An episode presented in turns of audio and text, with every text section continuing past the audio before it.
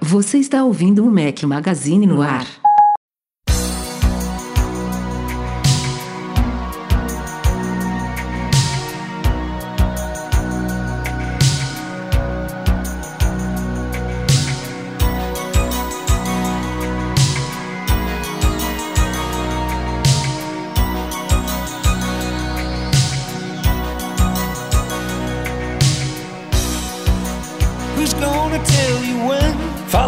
Do Mac Magazine! Estamos aqui eu, Eduardo Marques, com meu companheiro Marcelo Melo, que faz parte aí do time de reservas oficiais aqui do Mac Magazine, cobrindo as férias do host que tá de pernas pro alto, de barriga pro alto, curtindo umas praias aí, europeias, tomando uns drinks, comendo tudo do bom e do melhor, né não, Marcelão? É, não, na verdade, Rafael está criando novas, novos vídeos de postagens agora de fotografia em praias, de, de comidas em restaurantes. É um outro, uma outra pegada. A gente estava falando aqui em off, o, a seleção das fotos né, do Mural MM, que a gente faz um post todo sábado lá no site, as fotos estão acabando. Aí o Rafa falou: não, vou tirar umas férias aqui para dar uma, dar uma carregada aí nesse nosso inventário de fotos, nosso estoque, que a gente vai ter foto até o final do ano aí. Vai ser tranquilo. Mas é isso. Rafael está descansando umas merecidas curtas férias aí de pouco mais de uma semana, e eu convoquei o Marcelão para me ajudar nessa tarefa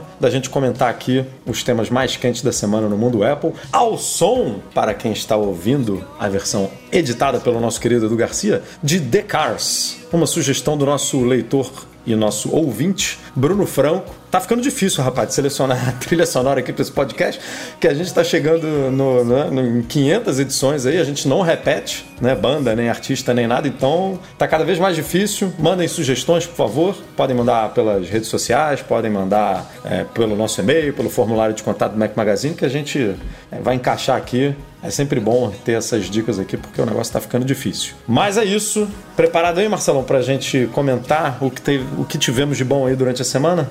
Vamos lá, sempre um prazer. E pessoal, aí não esqueçam de marcar essa, essas dicas de música são importantes. Se estiverem vendo alguma coisa diferente, talvez Stranger Things, alguém comentou aqui no chat antes da gente começar aquela música que bombou e foi para as é, mais tocadas, né? Pode ser uma aí também. Na, é o a Kate, Kate Bush, né? O nome dela foi, acho que tem uns, umas quatro edições ou, ou três, enfim, não sei. Mas tem muita banda boa ali, né? Muita, muita música da década de 80 que dá pra gente pescar ali. Mas, cara, impressionante, já foi muita coisa aqui. Eu dei uma olhada na lista. Tá, tá realmente complicado. Mas antes de entrar aqui nas pautas da semana, os recadinhos de sempre aqui que a gente costuma dar. Ah, o Rafa tá de férias, mas tem muito vídeo saindo, muito vídeo. A gente já deixou tudo aí engatilhado bonitinho para vocês. Ó. Teve um vídeo, o nosso famoso QA, né? Perguntas e respostas, é, que a gente deu mais destaque aí pro tema que eu diria que é o, realmente o mais quente aí da, das últimas semanas, que é faz sentido comprar o um MacBook Pro de 13 polegadas com chip M2? Isso está sendo muito discutido aí durante essa semana, né, de lançamento. A gente fez alguns posts, inclusive vamos, tem pauta aqui do MacBook Pro M2 aqui no podcast para a gente discutir. Então, quem quiser conferir a resposta do Rafa para essa e outras perguntas, pode dar uma olhada lá nesse vídeo. A gente também continua publicando vídeos referentes às novidades né, do iOS 16, então tivemos três vídeos sobre, sobre o iOS 16, um focado no foco, olha só, do recurso foco, né, que ele continua evoluindo aí no iOS 16. A Apple apresentou algumas melhorias para ele.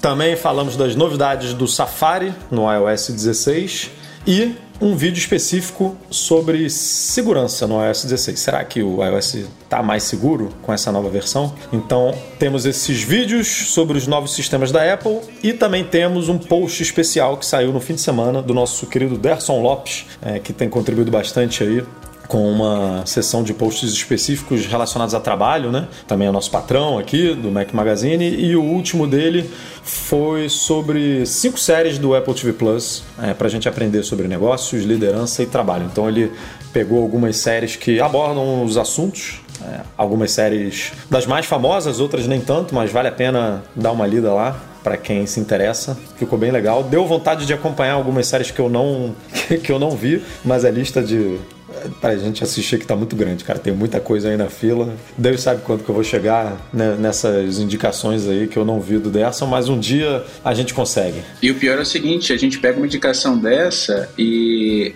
agora o próximo, sei lá, semana que vem já tem um monte de conteúdo novo e, e a gente já tem um monte de coisa represada para ver. É e, isso, cara. E a gente não pega só de um serviço, né? Você pega da, da Apple TV Plus, é você pega do Netflix, você pega da, do Prime. É, é muita coisa para ver e para consumir. E no final das contas a gente acaba não consumindo todos os serviços. Mas é, é são dicas. Acaba é, pagando tudo, coluna. acaba pagando tudo e não consumindo tudo. E né? não usando. mas, mas é legal essa, essa questão das dicas, dessa essa coluna que tem saído na, nos finais de semana, tem tido muita coisa legal. É, fico convite aí pro pessoal que, não acompanha ainda, dê uma olhada mesmo. Às vezes que você tire não das cinco séries, mas você escolha uma ou duas para acompanhar ali, pode ser, pode ser bacana. É, sobre o MacBook a gente vai falar hoje. Aqui tem algumas pautas, acredito. Eu, eu não vi a, a, nossa pauta de hoje. Não, a pauta é surpresa pro Marcelão. mas tem, ó, deixa eu ver aqui. Tem, tem uma pauta específica que a gente vai falar sobre ele, mas aí, obviamente, a gente acaba estendendo o assunto, né, para falar do computador como um todo. Então, quem tiver interesse aí sobre o assunto, fique ligado que daqui a pouquinho. Já já.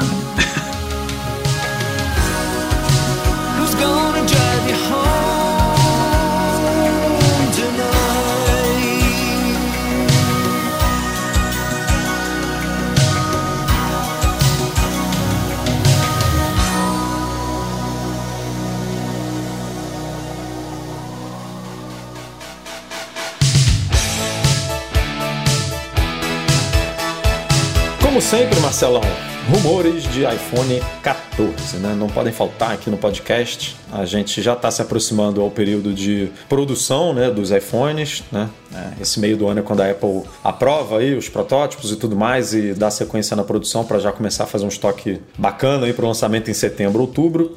E um leaker que a gente particularmente não conhece, é, não é a primeira vez que ele fala sobre o assunto, mas ele não tem um, um, histórico tão bom assim que a gente possa cravar que isso é certo. O nome dele no Twitter é Shrimp Apple Pro, né? e ele vazou um, as possíveis é, os as possíveis baterias dos quatro novos telefones, né? Lembrando que a família do iPhone 14 provavelmente, isso já, isso já é quase certo, é, vai tirar o iPhone mini né, de linha e vai substituir por um modelo de 6,7 polegadas que vai fazer par com o Max, né, que a gente tem hoje, o Pro Max. Então a gente vai ter dois modelos de 6,1 polegadas, um normal e um Pro, e dois modelos de 6,7 polegadas, um normal e um Pro. Né? Então a gente vai ter aí é, linhas paralelas né, pela, pela primeira vez. É, e falando sobre essas baterias, é, a bateria do modelo 14 é, passaria para 3.279 mAh contra 3.227. Então é uma mudança é, bem pequena, né? bem, bem sutil. É, enquanto que a bateria do 14 Pro,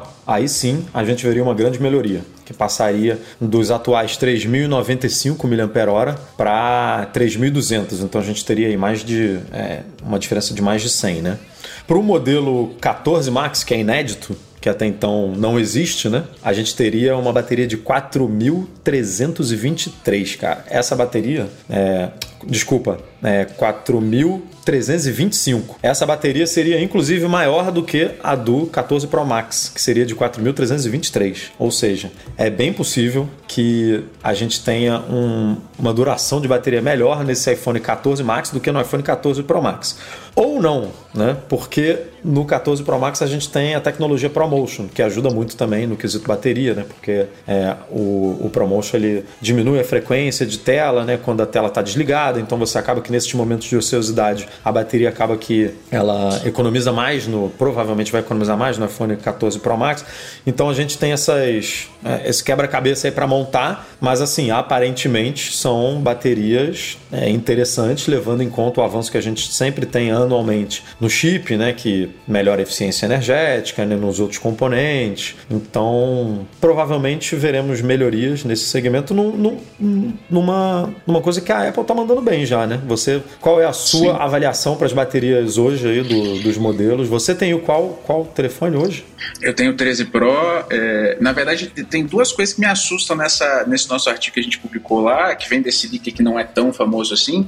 É, primeiro, essa questão do, da agenda de lançamento. Se a gente pensar para setembro, e todos os problemas que a gente está tendo na cadeia de produção, é, a Apple está aprovando display, está aprovando bateria agora, é o fluxo normal. Só que a gente já vê uma mudança de comportamento nos lançamentos, por exemplo, para o MacBook Air novo que você lançou num mês para estar tá disponível no outro. O iPhone que vende feito pãozinho quente, esse a gente deve ter problema para o lançamento, como geralmente tem, mas piorado. É, hoje, por exemplo, se você estiver em Portugal e quiser comprar um iPad Air de quinta geração, não tem lugar nenhum.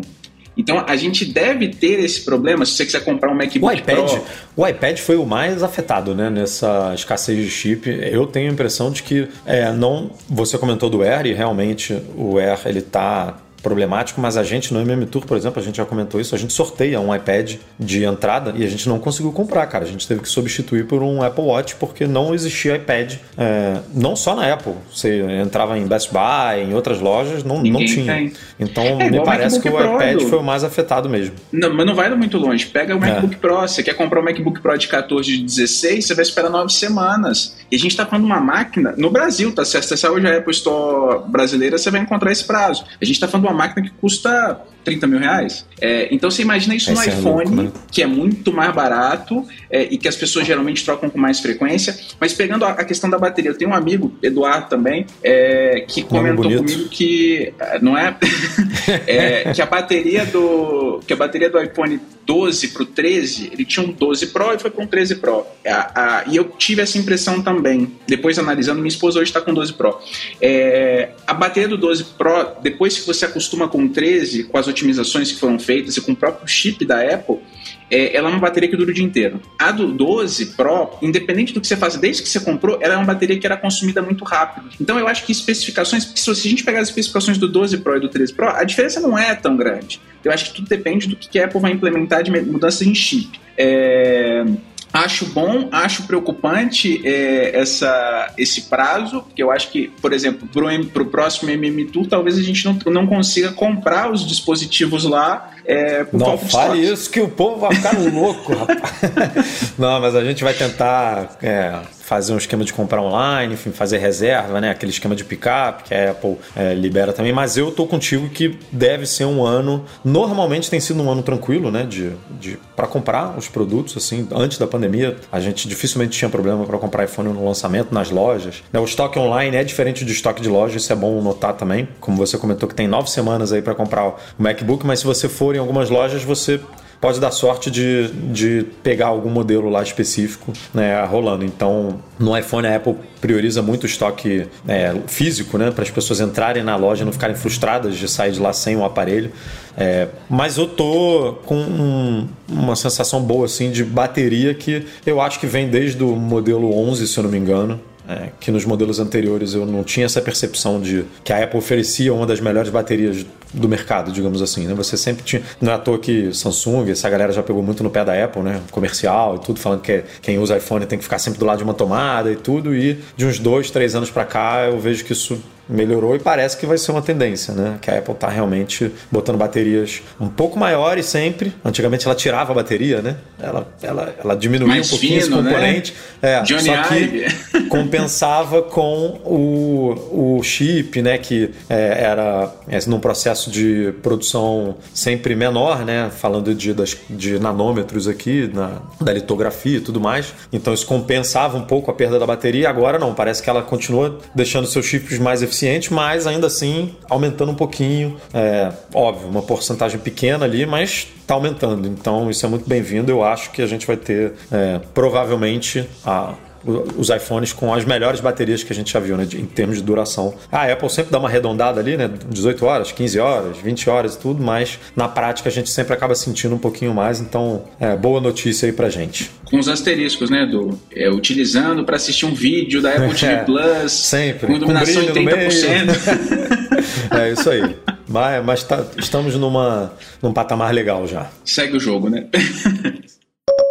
A pauta anterior foi de um produto que a gente já conhece e que a gente sabe que vai ser lançado anualmente em setembro, mas essa pauta aqui agora fala de um produto que a gente sabe que vai ser lançado, mas aparentemente não quando, né? Porque já se falou em 2022 e agora está se falando em começo de 2023. Quem falou isso foi o analista, um dos analistas mais famosos aí do mundo Apple, Min Kuo, e a gente está falando do headset de realidade mista, realidade aumentada, realidade virtual da Apple, né? O Min Kuo, ele ele era ele foi uma das pessoas que falou que o que esse produto iria ser lançado em 2022, mas ele já cravou aqui agora que provavelmente esse produto vai ser lançado no começo de 2023. E mais importante do que isso, porque né, esses prazos realmente mudam de acordo com as dificuldades do projeto, é, escassez de chip, pandemia e tudo mais. Mas mais importante do que quando ele vai ser lançado foi a frase que ele disse é, num texto que ele publicou no Medium que esse dispositivo tem o potencial de ser um divisor de águas para a indústria de headset. Ou seja, é uma responsabilidade grande né, para um novo lançamento da Apple, mas que, bem ou mal, a Apple está um pouco acostumada, né? Porque ela lançou o iPhone, foi um divisor de águas, né? sem dúvida. Inclusive, o iPhone nessa, nessa semana completou 15 anos né? de, de história. Ontem, aí, né? Foi ontem, dia 29, exatamente. A gente publicou aí dois, duas coisinhas aí no Instagram, para quem não acompanha a gente lá. Vale a pena passar lá para ver que a gente publica uns conteúdos é, específicos criados só para rede social. Então, se você não segue a gente, dá uma curtida lá. Mas ela, né, a Apple está acostumada. Ela fez isso com o iPhone, o, o, o iPad foi um tablet que mudou né, o mercado de tablet. O Apple Watch é, é o, hoje o relógio mais vendido do mundo, né, o smartwatch que puxa a fila aí. Então ela está acostumada a entrar no mercado e ser um divisor. Né? E o que o Mintico está falando é justamente isso, que, é, que foi um dos produtos, que está sendo um dos produtos mais complicados de, em termos de desenvolvimento para a Apple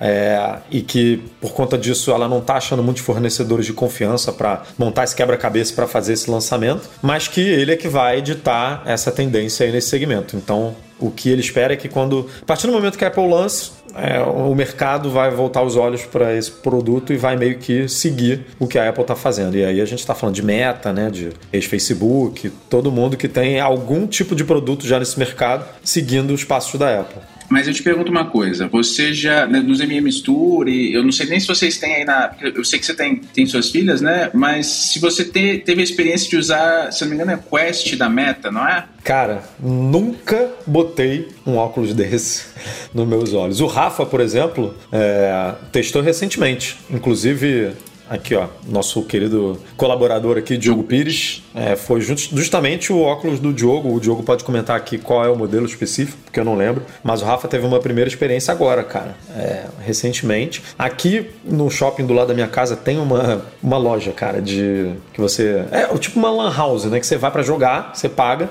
ali um meia hora, uma hora, bota lá os óculos e, e se diverte. Mas eu nunca tive a, a curiosidade de fazer isso, porque eu particularmente falando, não sou um cara muito de jogos. Essa é a verdade. Eu não sou uma pessoa. É, eu tive, sei lá, acho que o PlayStation 3 foi o único. Tirando a nossa infância, né? Atari, Master System, isso tudo, é, Mega Drive, que isso eu realmente tive. Até acho que Nintendo 64 eu tive. Depois eu parei é, e simplesmente não voltei para esse mundo. Hoje eu sou. Assino o Apple One, né? Tenho, tenho ali, poderia jogar alguns joguinhos do Apple Arcade, mas, cara, nem isso eu faço, sabe? Nem voo, né? Ah, tem 12 horas pro Meme Tour, 15 horas de viagem tal. Prefiro pegar uma série, prefiro pegar um filme e assistir do que jogar. Então, e respondendo a sua pergunta, eu acho que o apelo hoje desses óculos é, é muito focado em game, né? É, pode ser que a Apple venha com uma proposta um pouco diferente de imersão de vídeo, né? De, sei lá, você ter um. Ter conteúdo. A gente já falou isso no site, inclusive, que o, aquele conteúdo do planeta pré-histórico, né? É, estaria Sim. sendo desenvolvido uma, uma edição especial para esses óculos, para os óculos da Apple, muito mais imersiva e tudo mais. Então, pode ser que a Apple prepare alguns tipos de conteúdo, né? Para esse. Você, sei lá, assistir um evento da Apple, né? A Apple faça alguma coisa nesse sentido, de mexer um pouco, de, de sair dos jogos, né, e de te oferecer mais um pouco. Aí pode ser que me pegue me pega ali pela perna um pouquinho. Mas agora, jogo, não me, não me chama atenção, sabe? É porque eu acho que a experiência, talvez esse seja o maior, a maior incógnita em relação a esse, a esse produto da Apple. Porque, vamos lá, a gente fala muito do metaverso, tá super na moda, né? As empresas falam, estamos desenvolvendo nossa loja no metaverso. Tá, e aí, você lembra do Second Life lá de trás, que você pegava seu bonequinho, ia no Walmart, ia no supermercado, na padaria, fazer suas compras no, no, no mundo virtual? Eu acho que o mundo não, não tem mais espaço para isso. Se a proposta for essa, vai ser tipo aqueles. Lembra que você comprava um, Galaxy e aí vinha um negócio para você colocar na cara? A experiência, você colocava o telefone e era realidade aumentada é. e tal. Eu não sei se tem espaço. Talvez. Aí você trouxe um, um ponto que é interessante. Talvez o consumo de, de produtos, de, de, experiências imersivas. Então, sei lá, quer ver o jogo do Flamengo no Maracanã, sentado na melhor cadeira, você vai colocar o seu óculos de realidade aumentada da é, Apple. assistir um show, né? Pô, tô, tô no Brasil, tá tendo um show em Londres que eu queria participar, não tem como ir, vou comprar esse ticket virtual aqui, que tem um. Se você fica ali posicionado num lugar legal ali no show e tudo. Porque eu, eu é o Mas que é eu muito vejo. específico. Eu vejo, é, eu vejo esse produto com uma coisa muito específica, que você usa por pouco tempo, né? Porque ninguém vai ficar com esse trambolho o dia inteiro no rosto, que é diferente daquele segundo produto que a Apple estaria desenvolvendo, que aí seria um óculos, óculos mesmo, esse, né? Um, um, uma coisa fininha, levinha, né? Que provavelmente seria mais focado em realidade aumentada, né? Para te dar algumas. Não, não seria uma coisa tão imersiva assim de você se teletransportar, entre aspas, como você falou.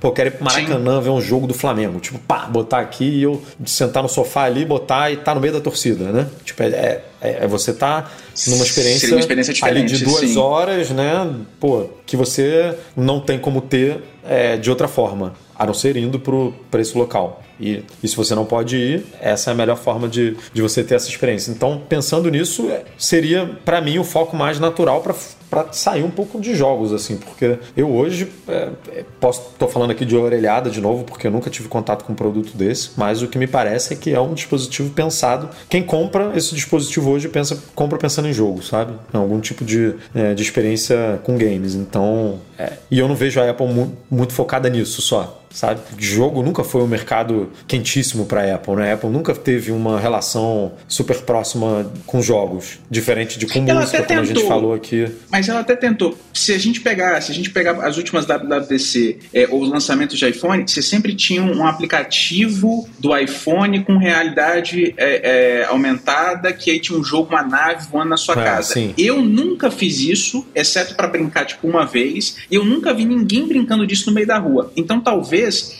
eu acho que tem dois pontos em relação a esse produto novo da Apple. O primeiro é você desenvolver isso num cenário tranquilo, onde você tem cadeia de fornecimento de peça, de, de, de componentes funcionando bem e tal, já seria difícil porque você teria o problema de, de pouquíssimas unidades para você para esse lançamento. E segundo é essa, esse problema da continuidade do uso.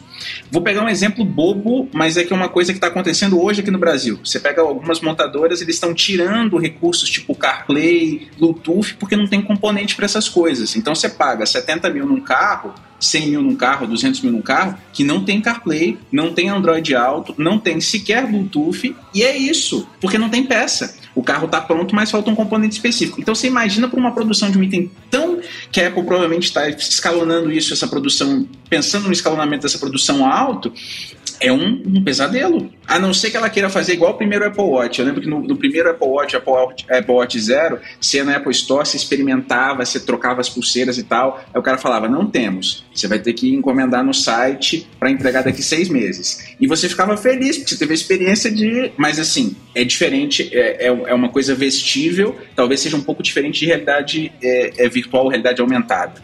É, é, um produto que eu estou muito curioso para é, ver. A eu... aposta do Apple Watch é, Todos os produtos a gente consegue vislumbrar o mercado, né? consegue vislumbrar o uso e tal. Esse é o mais incerto, né? É, esse é realmente curioso. Eu estou mais curioso para ver esse lançamento por conta disso, para ver o que, que ele vai trazer de, de diferente assim do que, do que existe hoje no mercado. Porque os outros produtos eles mudaram, né? O iPhone mudou, o iPad mudou, o, o Smart, o Apple Watch mudou, mas a gente meio que já sabia o que, que já sabia o direcionamento, já sabia para que, que ele serviria, o que, que você poderia fazer com ele, né? Então, estou é, curioso para ver esse lançamento e, segundo me indicou, é, o headset vai ser apresentado pela Apple em janeiro de 2023. Então, não falta muito aí para a gente conhecer esse novo, essa nova, esse novo segmento de produto da Apple, né? Mais um aí da era Tim Cook. Espero só que não fique do lado da salinha de desenvolvimento do Apple Car, né? Porque senão vai postergando, postergando, daqui a pouco não, a gente tá falando vai sair, esse vai sair.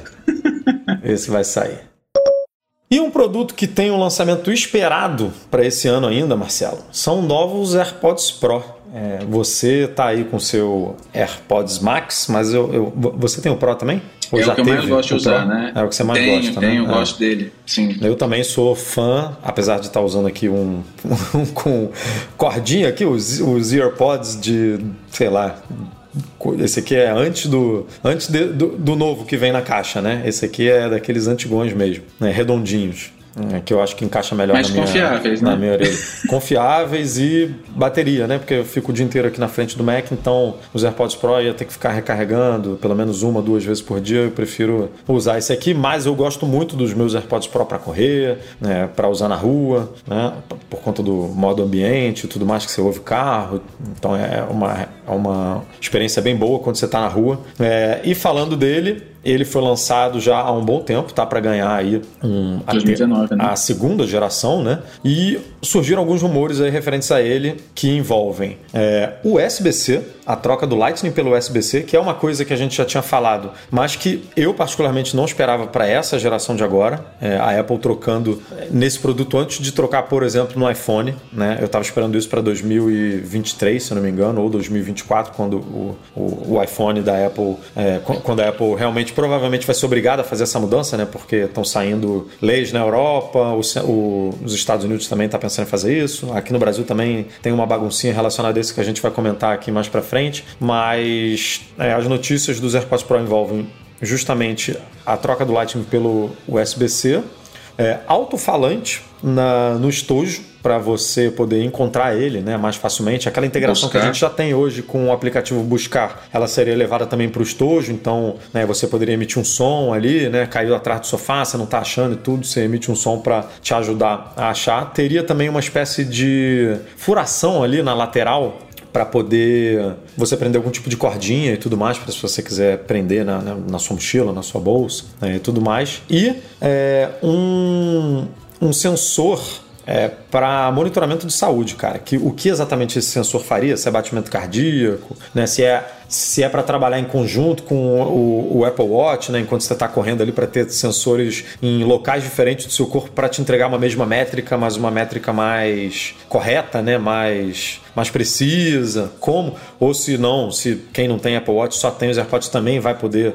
é, na prática de exercício, ele contar com algumas métricas específicas pelo, né, pelos AirPods que, sei lá, vão aparecer de alguma forma no iPhone. Tô curioso também para ver como que seria isso. É, e mais um rumor aqui envolvendo é, os fones é que ele viria com um, um chip H1 é, atualizado, né, uma nova versão desse chip, com suporte a um cancelamento de ruído auto-adaptivo. Né? É, o que quer dizer esse auto-adaptivo? Eu imagino que seja uma coisa que já tem em alguns outros fones de ouvido do mercado hoje, que é, sei lá, se você está em casa, num silêncio, com o cancelamento do ruído ativado, é uma coisa, né? O volume da música, por exemplo, é uma coisa. Se você vai para a rua e tem buzina e tem ônibus passando e tudo, é, por mais que ele não mude o cancelamento ativo de ruído, ele tem que dar uma compensada ali no som energia, de alguma né? forma, é. Ou se, sei lá, a gente está conversando, né? eu encontro com você no meio da rua e você começa a falar comigo, aí ele tem que aumentar o volume para eu poder te escutar, né? Para não me fazer forçar a sair do modo né, é, do modo de cancelamento, é, sair do cancelamento ativo para ir para o modo ambiente e tudo mais. Então, eu imagino que seja alguma coisa nessa pegada,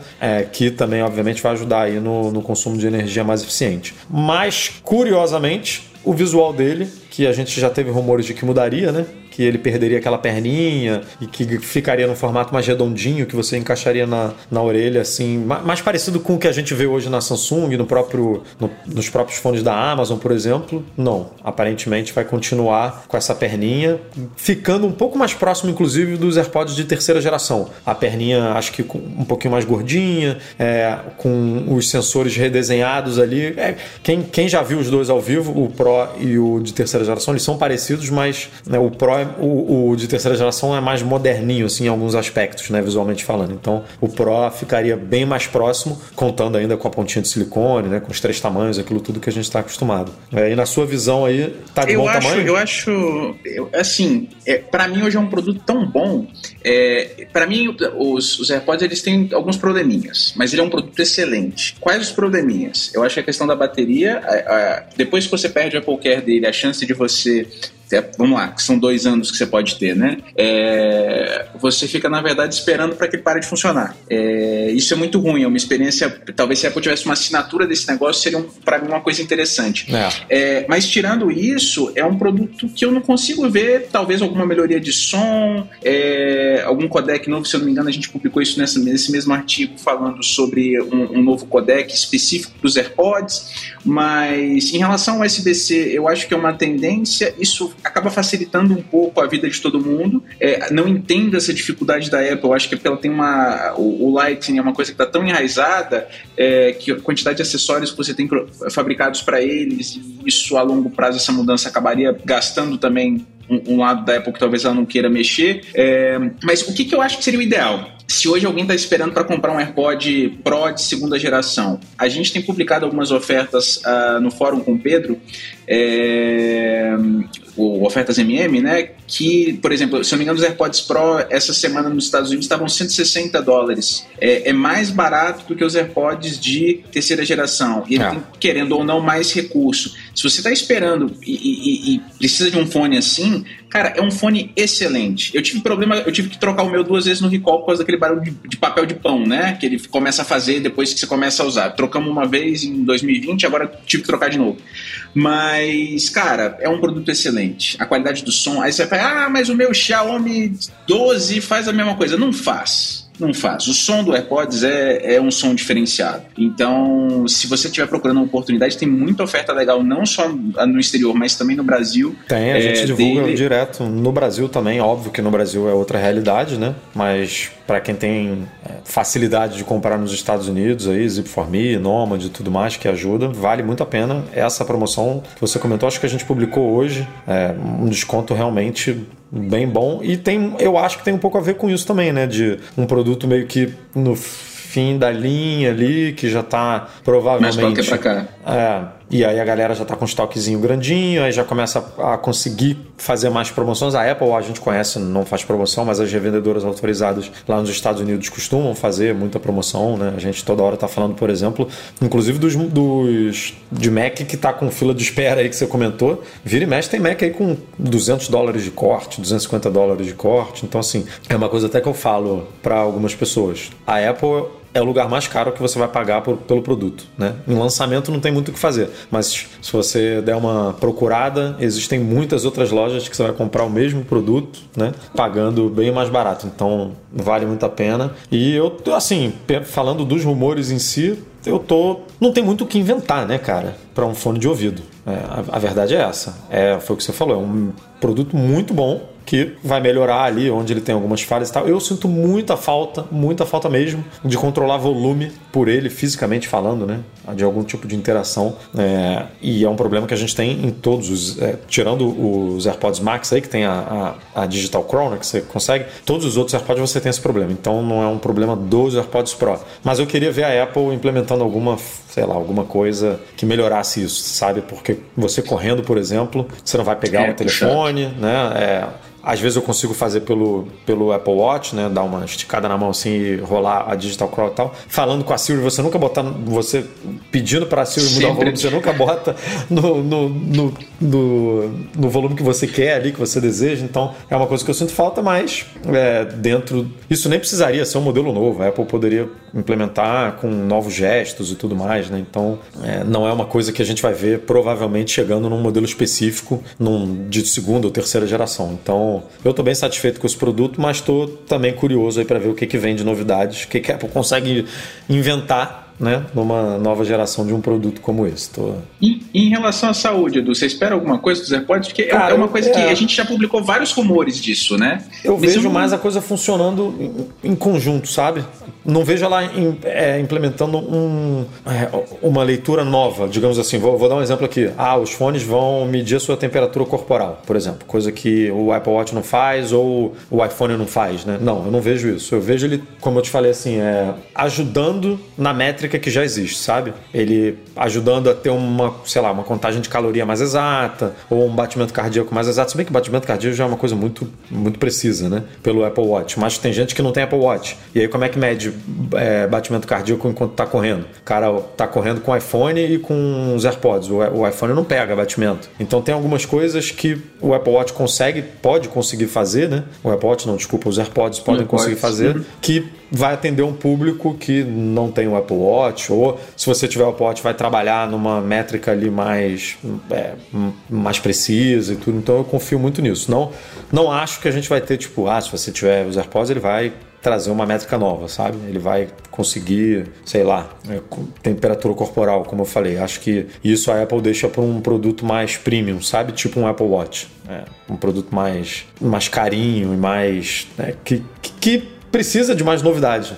Né? O, a Apple gastar entre aspas, estrategicamente falando, gastar uma novidade dessa nos AirPods e não, e não ter num Apple Watch, por exemplo, que a gente sempre todo ano vira e fala que, pô, cadê? Cadê a novidade do Apple Watch, né? Isso só tá aumentando a tela, só tá é, botando coisas que a gente, ok, gosta, mas não, não, não, não precisa tanto, né? Ah, expandir um pouquinho mais a tela ali, né? Um pouquinho mais bateria. Um... Eu quero ver coisas novas, né? Sensores novos de saúde. Então eu acho que ela reservaria algo assim pro relógio. Mas vamos ver, né? A Apple tem surpreendido aí, lançando coisas e fazendo coisas que a gente não espera, como por exemplo o MacBook aí que a gente vai comentar mais para frente, que a gente achou que ia né, morrer e sobreviveu, né? Então, Continua. vamos ver. É, eu só acho que o, o, talvez uma coisa que seja interessante para os AirPods e que tem um potencial legal, que a Apple pode estar pensando nisso, pessoal que tem perda auditiva. Tem muito idoso, muitas pessoas, não só idosos, mas pessoas com perda auditiva, é, é, alguma perda auditiva, que os AirPods poderiam ter um diferencial se a bateria durasse um pouco mais, porque quando você inicia um modo lá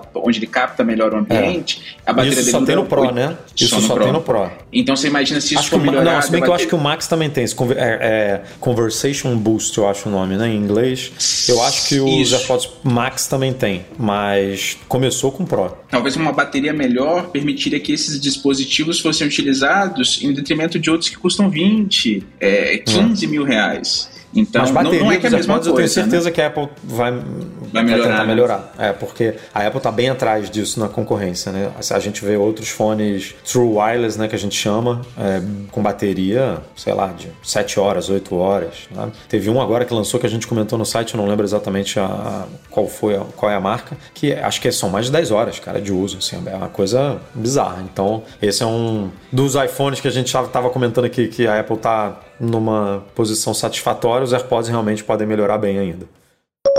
Essa próxima pauta aqui, Marcelo, é uma avalanche de produtos, porque como a gente comentou é, no começo, acho que foi no começo do ano, o Mark Gurman tinha falado que teríamos recorde de lançamento de produtos em 2022, especificamente no segundo semestre de 2022. E o Mark Gurman, da Bloomberg, na newsletter semanal dele, veio com uma avalanche do que a Apple poderá lançar agora na segunda metade de 2022 e no começo de 2023. Então, vou até dividir aqui por partes parte para a gente ir comentando é, produto por produto, porque, enfim, é muita coisa. Tem coisa que não merece muitos comentários, tem coisa que a gente pode se aprofundar um pouco, mas vamos começar é, com o carro-chefe carro-chefe que são novos iPhones, né? Ele comentou basicamente tudo que a gente já vem comentando aqui, né? Que os iPhones vão ganhar uma câmera frontal muito aprimorada, que na câmera traseira a gente vai ter um sensor de 48 megapixels, hoje atualmente para quem não lembra, a gente tem um sensor de 12 megapixels, então provavelmente esse novo sensor é, de 48 megapixels vai permitir filmagens em 8K.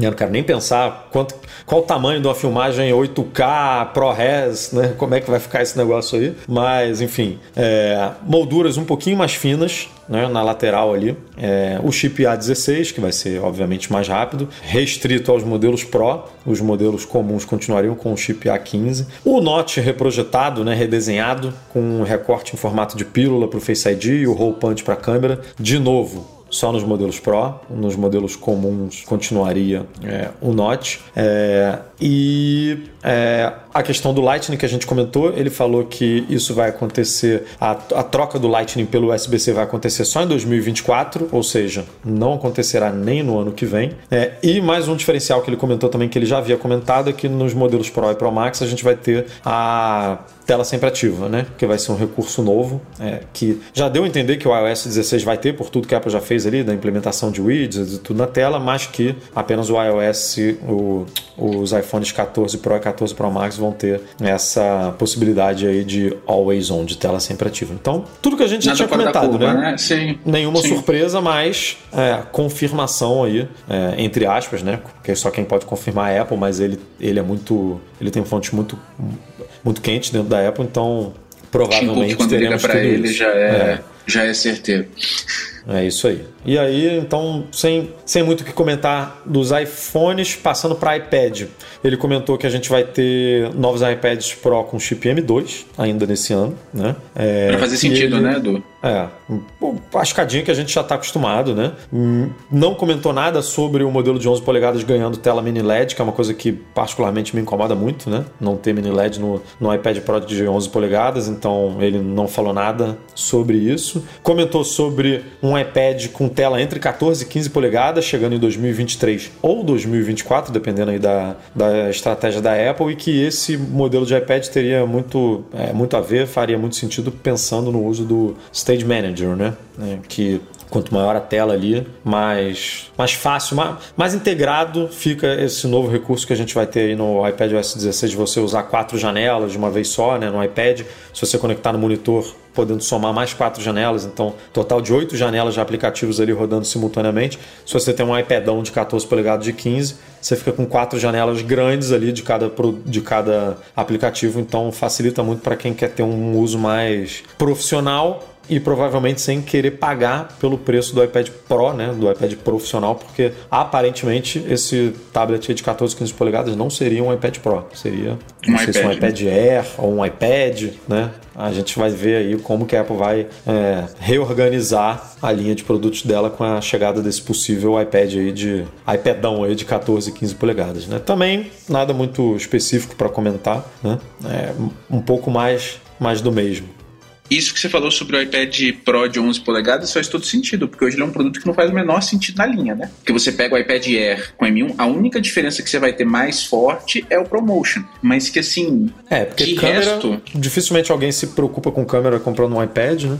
Palco é central, câmera né? frontal, a câmera frontal, que é uma coisa que importa, são iguais, tem palco central, é, a tela é, não é mini LED, né? A tela do, do 11, então é muito parecida com, apesar de ser um pouco mais é, um pouco mais profissional, né? Ter uns recursos mais interessantes. Dificilmente alguém vê.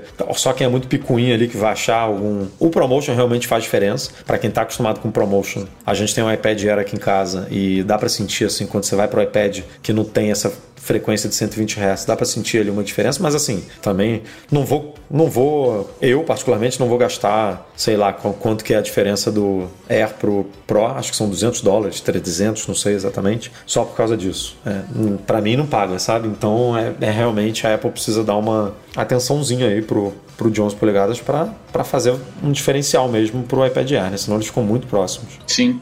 E esse, esse rumor do de 15 eu acho estranho porque é, é, igual aquele rumor que a gente publicou sobre o MacBook. Eu acho que você vai falar sobre ele aí na frente. O MacBook, o MacBook Air vamos falar 15 agora. polegadas. Vamos falar, vamos falar. Então fala, depois aqui. eu comento. Ele falou que o Graham também falou sobre novos Macs, né? Aproveitando aí o recém-lançamento do M2. É claro que teremos as variantes do, assim como a gente tem o M1 Pro, M1 Max, M1 Ultra, né? A gente vai ter o M2 Pro, o M2 Max e o M2 Ultra. E o curioso é exatamente como ele. O, o que, que ele falou sobre essa linha, né? A gente, claro, a gente vai ver a Apple lançando novos MacBooks Pro de 14 e 16 polegadas com o chip M2 Pro e M2 Max, exatamente como a gente tem hoje, né? Só subir na escadinha. É, e ele fala também de novos Macs Pro com M2 Ultra e M2 Extreme, ou seja, um chip que a gente ainda não conhece, não conhece. mas que seria, vamos chutar aqui, né, um chip provavelmente com o dobro do desempenho do M2 Ultra, né? E aí o Mac Pro ele teria também a opção do, do, M2 Ultra, que se a gente pensar aqui, em algum momento o Mac Studio vai ganhar também o M2 Max e o M2 Ultra, né? Então, é, até pela escadinha que ele também comentou aqui, que o, o Mac Pro Mac Pro não, desculpa. O Mac Mini vai poder ganhar o Mac. O, é, é tanto Mac M, M, M aqui que eu já estou me confundindo. O, M2 o Mac Mini. Ultra. O, M, é, o, o, o Mac Mini vai ganhar o M2 Pro. Ou seja, Tá. então aquela teoria que eu levantei aqui com o Rafa na semana passada começa a fazer um pouco de sentido, porque a gente vai ter. No, no notebook é muito fácil, né? A gente tem MacBook Air com M2. Vamos tirar o MacBook Pro de 13 aqui, vamos esquecer ele por um momento. A gente tem o MacBook Air com M2 e vai ter o MacBook Pro de 14 e 16 polegadas com M2 Pro e M2 Max. No desktop as coisas se fundem um pouquinho mais, né? Porque você vai ter o Mac Mini, provavelmente oferecendo versões M2 e M2 Pro. Aí você vai ter é, o Mac Studio oferecendo M2 hum, Max e M2 Ultra e o Você teria M2 Mac- Pro também, não? o, no Mac Studio você não tem o Pro. No Mac Você já Studio, começa no Max, é verdade. você é começa verdade, no é Max e vai pro Ultra. E no Mac Pro você teria o Ultra e o, O Extreme. Extreme. Então você, é, se você quer, provavelmente o Pro vai ter outro, o Mac Pro vai ter outros diferenciais além do chip, né, pro Mac Studio. O Mac Studio ele já tem uma penca de conectividade ali, ele já vem bem completão, inclusive vem com SBA. Mas provavelmente a Apple está pensando aí em mais diferenciais do Mac Pro, já que você pode configurar os dois com M2 Ultra, por exemplo, né? Por que, que você optaria pelo Mac Pro em vez do, do, do Mac Studio? Provavelmente por mais conectividade, por ser um, um porte um pouquinho maior, né? Você vai ter mais portas, vai ter mais opções ali para pendurar mais coisas. Então, é, ficaria um, um mesclando com o outro, porque se você quer o M2 Pro, você vai ter, por exemplo, a opção de Mac Mini e de MacBook Pro. Se você quer o M2 Ultra, você vai ter o Mac Studio e o Mac Pro, sabe? Você vai ter chips que conversam em vários computadores, né? Sem falar no iMac, né? Que o iMac a gente vai, provavelmente vai receber o M2 em algum momento. E não se sabe também se a gente vai ter algum modelo de iMac Pro. Um iMac com- Pro. Com o M2 Pro. Então, é, parece que a Apple não vai diferenciar os modelos só com chip, né? Você vai ter também outros diferenciais. O iMac, é claro que o diferencial você já tem uma tela, né? Você já tem um produto all-in-one ali, que facilita muito o uso. Tirou da caixa, ligou, tá, tá, tá funcionando, já tá, já tá rodando. Mac Studio não, você precisa inclusive de é, teclado e mouse comprando separadamente, né? É, você precisa pagar por E isso. da porque Apple, senão você não configura, né? senão você não consegue configurar. Então temos essa confusão aqui da linha Mac. Por que, que eu digo confusão? Porque provavelmente a gente vai ver o Mac Pro sendo lançado esse ano com o M2 Extreme, Que é o né? último que falta, né? que é o que falta, antes do Mac Studio ser atualizado para ganhar o M2 Ultra e o M2 Max, porque o Mac Studio foi lançado recentemente, né? Então dificilmente ele vai, ele foi lançado em março. Dificilmente ele vai ser atualizado esse ano. Então a gente vai começar a ver essas coisas, sabe? Uma linha com uma linha de produto com, com M2, outro produto com M2 Extreme e iMac com M1 ainda, sabe? Tipo, a Apple vai começar a ter essa, essa salada de chips aí rodando no, na linha dela. Mas você imagina pra comprar as- essas coisas na loja? Ah, não, quero- tá aparecendo pedido no McDonald's, cara. Vai ser bravo. Você chega lá, eu quero um M1 Max Você vê, eu me com confundi, eu, eu aqui, a gente que vive falando disso. A gente conversando Comecei a Exato. trocar um monte de nome aqui de chip com Mac, com- é tudo Mac, M, é muito M pra lá, M pra cá, número, muito sufixo, então vai. E, e eu, Vai o confundir. que eu acho que vai acontecer do- no final das contas, que já, na verdade já vem acontecendo, é um nicho. A gente já conversou sobre isso várias vezes aqui, vocês já conversaram sobre isso também aqui várias vezes. A gente está passando a ter produtos de nicho. Por exemplo, o Mac Studio é um produto que eu não vi problema nenhum na, na, na questão de, de disponibilidade dele, e é um produto que a gente não ouve mais falar. A gente, tá, teve as reviews, é uma máquina incrível, Mas é ele é ótimo, muito de mas nicho também, né? Ele é muito específico, ele é desenhado pra uma galerinha, assim, né? É igual o Mac Pro, o Mac Mini. Então a gente, vamos lá, vamos pensar no Mac Mini pro pequeno, pequeno lojista, a gente teria o Mac Studio pro cara que tem uma empresa de médio porte e o Mac Pro para multinacional. Talvez faça sentido.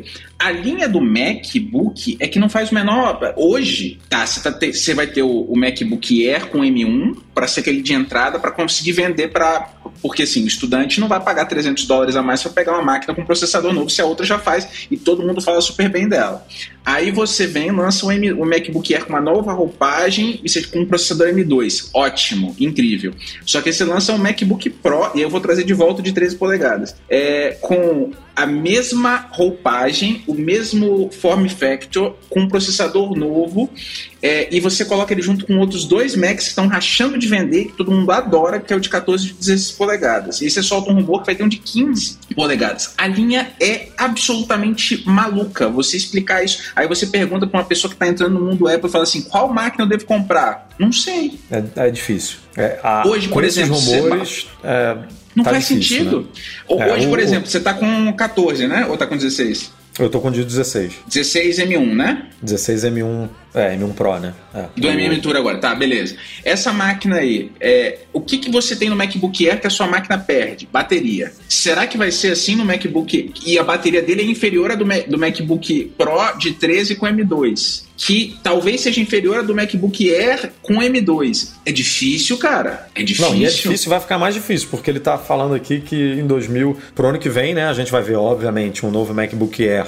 de 13 polegadas com chip M3, né? Todo ano a gente, todo ano, ou de um ano e meio, um ano e meio, a gente vai ter essa escadinha. E aí ele fala de um modelo de 15 polegadas, que a gente estava comentando aqui, que eu particularmente acho que é um MacBook Air, porque eu acho que na minha cabeça aqui faz sentido a gente ter uma linha de MacBook Air de 13 de 15 e uma Pro de 14 e 16. Você faz um, uma escadinha legal, dois modelos de tamanho para cada, para linha doméstica e para linha Pro, a linha Pro com modelos um pouquinho maiores do que a linha doméstica, beleza eu acho que faz sentido. É, além de um novo iMac, o iMac provavelmente pularia para o M3 já, ou seja, não teríamos um iMac com M2. O iMac só, só ganharia uma, uma nova geração no ano que vem com M3. E aí é que entra a salada que a gente está falando sentido, aqui. É. Um suposto novo MacBook de 12 polegadas com processador M3. Aonde que entraria esse MacBook de 12? Porque se você já vai ter um MacBook Air de 13 polegadas com M3, por que lançar um MacBook de 12 com o mesmo chip? Qual vai ser o diferencial dessa máquina? Por que é, re, ressuscitar essa máquina de novo? Assim, portabilidade, pô, o MacBook Air, é um, hoje em dia, ele tá, ele tá mais fino que o iPhone, cara, sei lá, ele tá, ele tá com uma coisa absurda, sabe? Para que, que você vai trazer de volta esse MacBook de 12? Sendo que você vai lançar uma opção maior, né, do MacBook Air na teoria de 15, que eu vejo muita gente comprando esse MacBook Air de 15. Eu, eu não sei se eu teria um MacBook Pro. Se o MacBook Air tivesse um modelo com tela maior, talvez eu não precisasse ter um Pro, sabe? É um Provavelmente um teria um SSD já... mais lento para te obrigar a comprar o Pro. É, pode ser. Uma tela na mini LED, a tela mini LED hoje é um absurdo, né? Uma tela muito boa, muito bonita, com brilho muito bom. O MacBook Air tem um brilho menor, né? É quase metade do brilho do MacBook Pro, se eu não me engano. Então tem diferenciais, óbvio, mas vai ficar uma salada com, as, com, com essa re, com esse revival aí desse MacBook de 12. Edu, mas na boa, hoje, se a gente pegar assim toda a linha da Apple e você pegar o MacBook Air de entrada com M1, cara, é uma máquina muito boa. Muito, e ela tem muito, um preço muito. e ela tem um preço extremamente competitivo. Lá no fórum mesmo, muita gente comercializa essas máquinas. Tem gente vendendo essa máquina lá por 6, 7 mil reais nova. É uma máquina que você. Todo mundo fala bem, que a bateria é excelente. É, e aí você fala assim, poxa, o que, que eu preciso a mais? Para a galera que trabalha com Office, cara, é uma máquina que você trabalha o dia inteiro com ela a bateria no final do dia você ainda tem bateria. A e... bateria é, uma, é, um espetáculo, cara. É, é fora da curva. É. E aí você fala assim, tá, beleza, o que eu preciso a mais? Aí eu preciso de um som, aí você geralmente vai usar os AirPods. Hoje em dia, pelo menos, eu não consigo me ver usando tanto alto-falante do computador. Tudo bem, o MacBook tem um som incrível, mas eu não sou músico. Eu não vou gravar. Tudo bem, eu gosto de música, beleza, mas você vai usar no fone. Então, assim, é, eu acho que é Deveria, um né? Pelo menos, assim, né? Num, em ambiente. Essa galera que gosta de ouvir eu... umas coisas altas, assim, né? Pra incomodar os outros, fonezinho de ouvido ali. E outra, parede, as paredes nossas hoje em dia é tudo drywall, essas construções. Então, o cara, você tá escutando sua música aqui numa altura X, seu vizinho tá incomodado.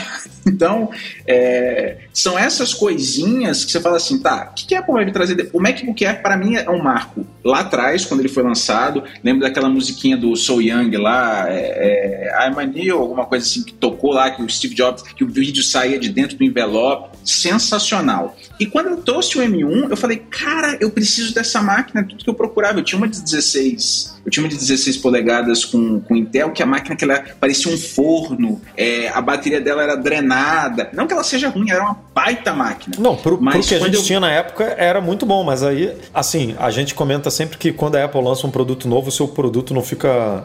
É, não, não morre, né? Não fica ocioso. As pessoas sempre reclamam, ah, e cara, cara, você continua com uma mega máquina, mas a transição pro M1, a gente sentiu um pouco isso, né? A gente virou e falou, Foi cara, isso aqui, isso aqui é outra máquina, isso aqui é outro nível de.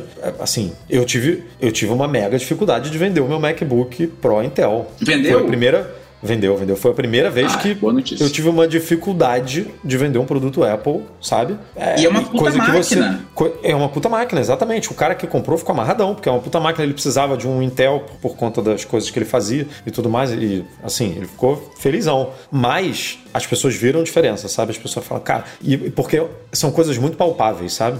A coisa da bateria, você vira e fala, cara, vou sair de um Mac de 3 horas de bateria para um Mac de 10 horas de bateria. Tipo, são três vezes mais bateria. É uma coisa de louco. É assustador. É assustador. É assustador. É. é. assustador. Então tem, tem coisas assim. O Mac não fica, não fica quente, né? Você trabalha no colo ali, o, o bichinho. Não, nunca, nunca ouvi a ventoinha desse meu MacBook Pro aqui, M1, M1 Pro. Nunca ouvi. A ventoinha do Intel sempre disparava aqui gravando podcast. Então você tem ganhos reais, assim. Não é só, ah, ganhei 0,2 segundos para abrir, para exportar o meu vídeo, ou 3 segundos ali para. Né, o, o meu aplicativo aqui no dock tá dando menos dois pulinhos para abrir. Não, não é só isso. Você teve ganhos que você realmente consegue perceber, sabe? Então, mas estou curioso para ver essa salada aí, porque tá, tá, vai, vai virar uma salada. A gente vai ter, provavelmente, vai ter lançamento de Max M3 e o iMac vai estar tá rodando o M1 ainda, por exemplo, sabe? Uma coisa assim meio Eu espero impensável. que não, porque você, você comprar uma máquina, você fala assim, pô, tô comprando uma máquina de... Não que a máquina seja ruim, tá, gente? Não é esse o ponto. Mas, não é, mas a assim, Apple também comprando... não ajuda, porque ela não, ela não, não reduz o preço. Então, quando ela, ela vende um iMac M1, aí no dia seguinte ela vai lançar um iMac M3, que vai custar a mesma é coisa. Então, então você vê um você vê uma. Você fala, pô, se eu comprei agora um aqui em final de vida, é óbvio que ele não vai deixar de ser uma puta máquina. Vai continuar sendo maravilhoso, vai durar muito tempo. Mas quando você tem um salto geracional tão grande assim e a Apple não reduz o preço, né? É que nem no final da vida do Mac Pro a lata de lixo, ela tava vendendo a lata de lixo por 3 mil dólares, que era o mesmo preço do lançamento. Isso não existe, sabe? A Apple tinha que melhorar um pouco esse, esse esquema de preço, né? Que ela faz pouquíssimas Mas... vezes. Fez com, sei lá, com, os, com o HomePod, que ela diminuiu o preço um pouquinho. Não lembro. Acho que o estoque era grande demais, né, é. Edu? Os, os mas você sabe uma coisa que me assusta, pensando nesse prognóstico de uma, de uma migração escalonada também da, da linha? Uma coisa que ela fez agora, a gente comentou também, mas é, é, é, é, muito sutil, muito mais sutil do que ela fez com os iPhones. Ela aumentou o preço. A máquina de entrada tá mais cara. Então, se a gente pensar que isso pode acontecer com a linha toda, quanto é que, quanto é que vai sair um, um, um MacBook Pro daqui a pouco? Que já é uma máquina cara. Então, não sei. É, eu tô bem curioso. Esse rumor de 15 polegadas para mim é, é, não fa faria sentido se você tivesse o MacBook. Se o MacBook de 12, que a gente está falando dele lá atrás. Eu, uma vez eu troquei um MacBook de 15 por um MacBook de 12. MacBook Pro de 15 por um, um, um MacBook de 12. Aí eu, esse meu amigo falou assim: Mas você é doido? Todo mundo falava para mim assim: Você é maluco? Que, que troca é essa que você está fazendo? Mas porque eu precisava, me atendia bem. Eu não queria um trambolho para eu carregar, eu queria uma máquina para eu trabalhar. Então, é, eu acho que vai ser muito essa questão de perfil. Só que você vai chegar na loja, e geralmente na loja, todo lojas da Apple, o pessoal é todo mundo seu brother, seu melhor amigo, o cara que. Para ele vai ser difícil de vender uma máquina, porque ele não vai saber o que, que você precisa. Você vai ter que talvez passar meia hora lá do seu dia, contar o que, que você faz. Ele vai falar: não, é, a sua máquina é o, é o Mac Mini com M2 Pro Ultra. Sei lá. talvez a gente chegue nisso. Vamos Vai ver. ser complicado. E aí, só continuando aqui os rumores, é, a, o, os lançamentos que o German comentou, né? Ele falou também do headset de realidade mista, né?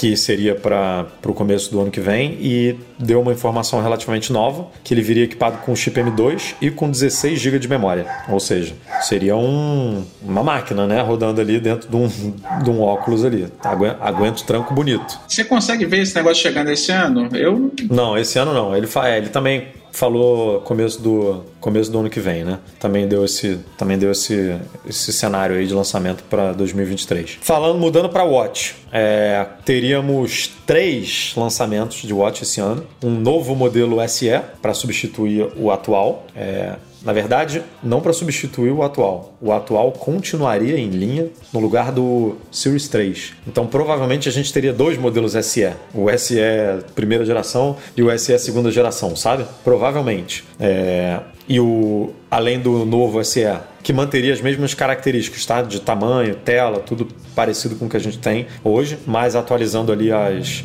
né, o, o chip interno para passando a ser o S8, que por sua vez o S8 que vai ser lançado nesse ano junto do, do Series 8 e desse terceiro modelo que a gente vai comentar, seria basicamente uma reciclagem do S7, que é uma reciclagem do S6, sabe? A gente não, vai, não tem ganhos reais nesse chip. A Apple só melhora ali uma coisa ou outra, mas não vão, a gente não tem ganhos de velocidade nem nada. É só uma reciclagem ali de chip. Então a gente teria o Series 8, é, que a gente ele não comentou o que, que teria de diferencial, né? Você vai ganhar um novo sensor nem nada, ele simplesmente comentou nisso de três modelos: um SE novo, um Series 8 e um modelo mais robusto, é, destinado para prática de esporte, né? Tudo isso que a gente viu no, no WatchOS 9, que o Michel fez um post comentando, né? É, muitas métricas novas ligadas à prática de esporte e tudo mais. Então, casa muito bem com o lançamento de, um, de uma versão de um relógio talvez com uma bateria mais parruda, mais, mais parrudão o relógio mesmo, com envolvendo tipo borracha né, ali, né, é, tipo um, é, tipo um Garminzão ali, um negócio assim mais focado em, em quem quer focar 100% em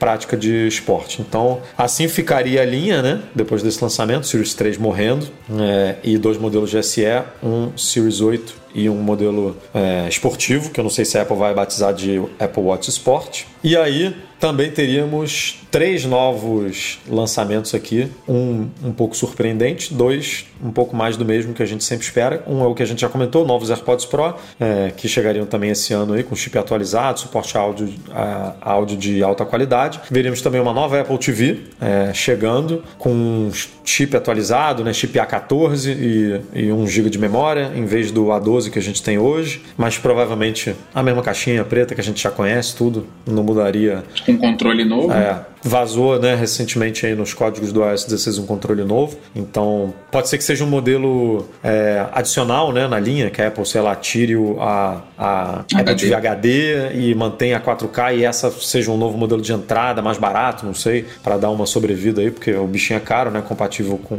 Se a gente comparar com esses dongles que existem na concorrência, né? A Apple tiver bem carinha. E, Marcelo, um novo HomePod que viria para não para substituir o Mini, né? não seria um novo, uma nova geração do HomePod Mini, mas seria um HomePod grandão para substituir o original mesmo que foi descontinuado e para justificar o nome Mini, né? Para o Mini continuar tendo um irmão com algum tipo de maior. nome, né? Maior. E aí eu vejo muito sentido nisso. O Rafa já não concorda tanto, ele já deixou a opinião dele aqui de que por que, que a Apple tirou então de linha, né? O outro se vai lá, poderia ter mantido e simplesmente ter lançado novo agora, né? Tirando, substituindo como ela sempre faz. Por que, que resolveu matar o outro para lançar esse novo. E para mim justifica justamente como estratégia comercial, né? Porque ela matou, todo mundo correu para comprar. Então ela fez uma coisa que não aconteceria se ela não tivesse matado, que é dar esse senso de urgência, né? Para as pessoas falar, ó, oh, não teremos mais HomePod. Aí todo mundo comprou. E se ela simplesmente substituísse, ia ficar encalhado lá, como a gente acompanhou, né? Então, Mas ela reduziu essa... muita margem, né? Parece que ela queria queimar mesmo os, os, os HomePods.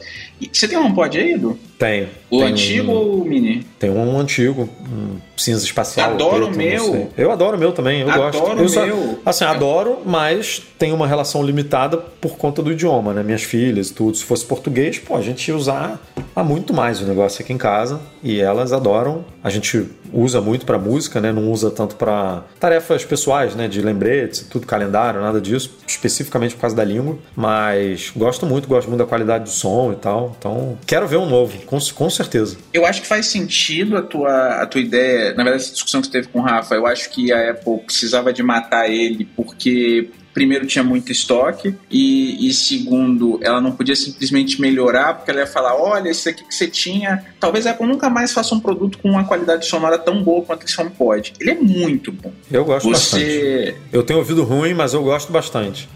E, e, quando você pega o Mini ele é muito parecido com o resto das coisas que você tem no mercado. Ele me lembra o HomePod original me lembra muito produtos da Bose. É... então assim você vê que tem um... é, é como se fosse uma coisa antiga é, até por ele ser pesadão, né? É, é um eu adoro que eu acho muito legal. Dele, acho... adoro, adoro porte, adoro. Gosto muito. Mas realmente precisava de uma atualizaçãozinha. Aquela tela em cima ali pode ser mais interessante, né? Pode, sei lá, mostrar mais informações Talvez. até, interagir mais com você. Você perguntar a previsão do tempo, ele mostrar alguma coisa ali enquanto fala, né? Tipo, hum, enfim, ter uma interatividade maior. Acho que é possível. É, e. Imagina uma coisa com holograma. Aí ia ser Jetsons aí, total, aí, né? Aí é Jetsons total, né? Mas já tem rumores, né? De o Gurman não comentou yeah. isso, mas tem rumores de Apple TV se fundindo um pouco com o HomePod, tem um produto meio que com, as, com essa pegada de com essa pegada de alto-falante com algo visual, né? Com alguma coisa ali para mostrar e tudo. Então, mas pelo que ele indicou é simplesmente bota umas aspas aí nesse simplesmente uma nova versão do HomePod, provavelmente mais barata, com componentes mais vai dar uma economizada ali na construção dele para trazer o preço dele um pouco mais para baixo para ver se a coisa bomba, porque o HomePod Mini inclusive tá bombando, tá vendendo bem. Vende muito. Não né? vende no Brasil, mas ele foi o, o alto-falante na categoria dele mais vendido no trimestre passado. A Apple tá conseguindo fazer alguma coisa nesse mercado que ela não tinha conseguido fazer até então. Então deve ter dado uma animada lá dentro, só na equipe do HomePod. É. Mas é isso, calendário recheado, né? Sem dúvida, eu, a, em relação ao, ao, Apple Watch, a única coisa para mim que não faz, na verdade não é que não faz sentido, mas você vê que é uma mudança muito significativa. Ele começou como uma joia, é. ele passou um tempo sendo uma coisa de saúde fundamental e um pouco de esporte, e o foco dele agora, se a gente tiver um modelo Extreme, vamos colocar assim, porque a Apple agora tá nessa moda Max é. Apple Watch Series 8 Max Extreme. Aí você estaria numa outra, num outro viés. O que, que eu queria, e aí falando sobre o, o, o Apple Watch especificamente, o que, eu queria? Que o, o, carregamento dele funcionasse com qualquer carregador que tivesse a tecnologia aqui. Já, já, eu já estaria satisfeito se essa fosse a única melhoria. Porque esse negócio é de chato. você ter que ter um carregador específico. Cara, é eu vamos puxar essa, esse superchat do Diogo, que eu queria aproveitar até essa fala dele sobre o, o wireless, pode vamos ser, lá. Vamos. Esse, esse aqui que eu puxei aqui, do Diogo Dias? Esse mesmo. Esse Isso, valeu, Diogo. Obrigado, cara. Ele perguntou se ele foi educado, deu boa noite, tá vendo? E perguntou que se acha que a gente vai ter a transição do USB-C é, ou a Apple será a primeira a inovar com o iPhone com carregamento sem fio apenas? Por que, que eu puxei? Por que eu acho interessante a gente pegar essa pergunta dele? Porque a gente hoje só tem um carregamento por, por indução com o Apple Watch em algumas vezes é o caos, porque ele não te fala qual é o problema, você não tem uma alternativa e muitas vezes ele acaba indo para a assistência por conta disso. Então, eu não vejo isso acontecendo com ele, com, com o, o iPhone. É, em relação ao Apple Watch, eu acho que a gente precisaria de voltar para a ideia do padrão. O USB-C, é, essa transição é, acaba sendo meio que uma coisa obrigatória, porque aquela ideia da Apple de colocar o simples, simplesmente o donglezinho lá, o adaptador na caixa, não vai servir mais para a União Europeia. A Apple não vai vender mais iPhones na União Europeia enquanto não mantém o Lightning. Não faz sentido, né? Então, enfim, eu, eu acho que esse calendário está recheado de coisa. A gente tem muitas. Só que Apple, em algum momento, ela tinha que abrir mão de algumas dessas besteirinhas dela. Cara, o USB-C está em todos os lugares todos os lugares. É, eu não precisava ter esperado. É, a gente vai até discutir isso porque tem a ver com o Brasil aqui, uma coisa que pintou aqui no Brasil, mas não precisava ter esperado, né? A, a, o, os legisladores se mexerem. Ela podia ter feito esse movimento é, naturalmente, né?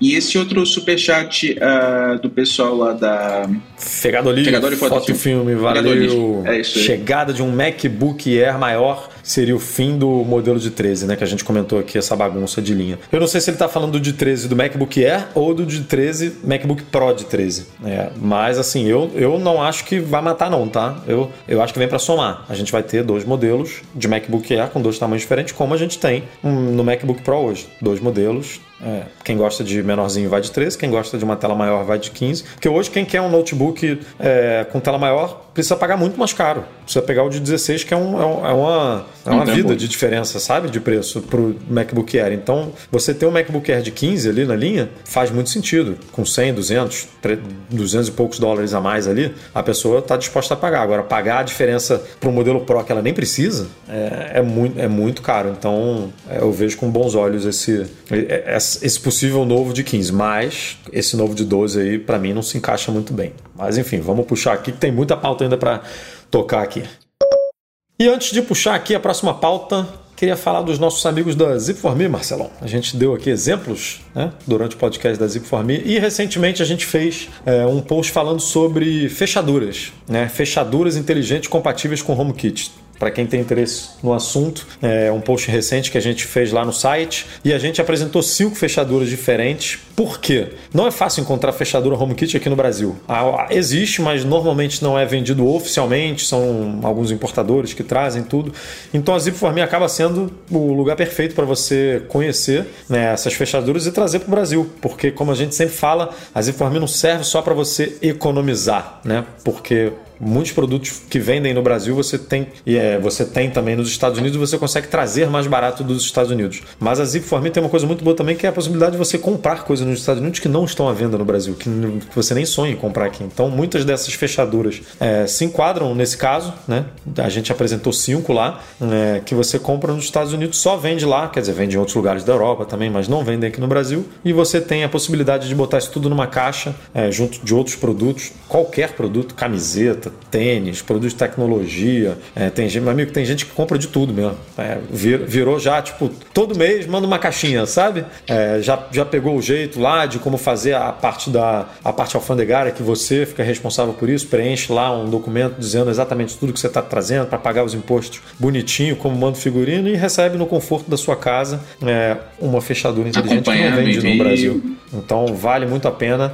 E para quem nunca usou, é, para quem nunca se cadastrou e nunca usou o serviço da Zip4Me, a gente tem um cupom aqui, ó, MM15. É, esse, esse cupom ele dá até 15 dólares é, no valor do redirecionamento. Então, a parte da Zip4Me é só redirecionamento. Ela simplesmente recebe os produtos que você compra, põe isso numa caixa e bota nos correios, no, no, na FedEx, enfim, no, no, no serviço, que você no serviço postal para enviar para o Brasil. Quando entra no Brasil, isso entra na mão dos Correios, né? E os Correios fazem a entrega na sua casa. Então, a, a Zinform cobra por esse redirecionamento, por pegar os seus produtos e enviar para você, né? Então, esse redirecionamento, você ganha até 15 dólares aí de desconto na sua primeira compra usando o cupom MM15. Então, fica aí a dica para você que ainda não usou a Zinform, já pode ir se preparando inclusive para os novos lançamentos da Apple que a gente comentou. Trazer de fora pagando menos. E Edu, além disso, o pessoal que tiver com viagem marcada agora, época de férias escolares e está indo para os Estados Unidos e, e, às vezes a gente está tá realmente com esse problema de não só de produtos da Apple, mas qualquer outra coisa que você queira comprar, um tênis, alguma coisa,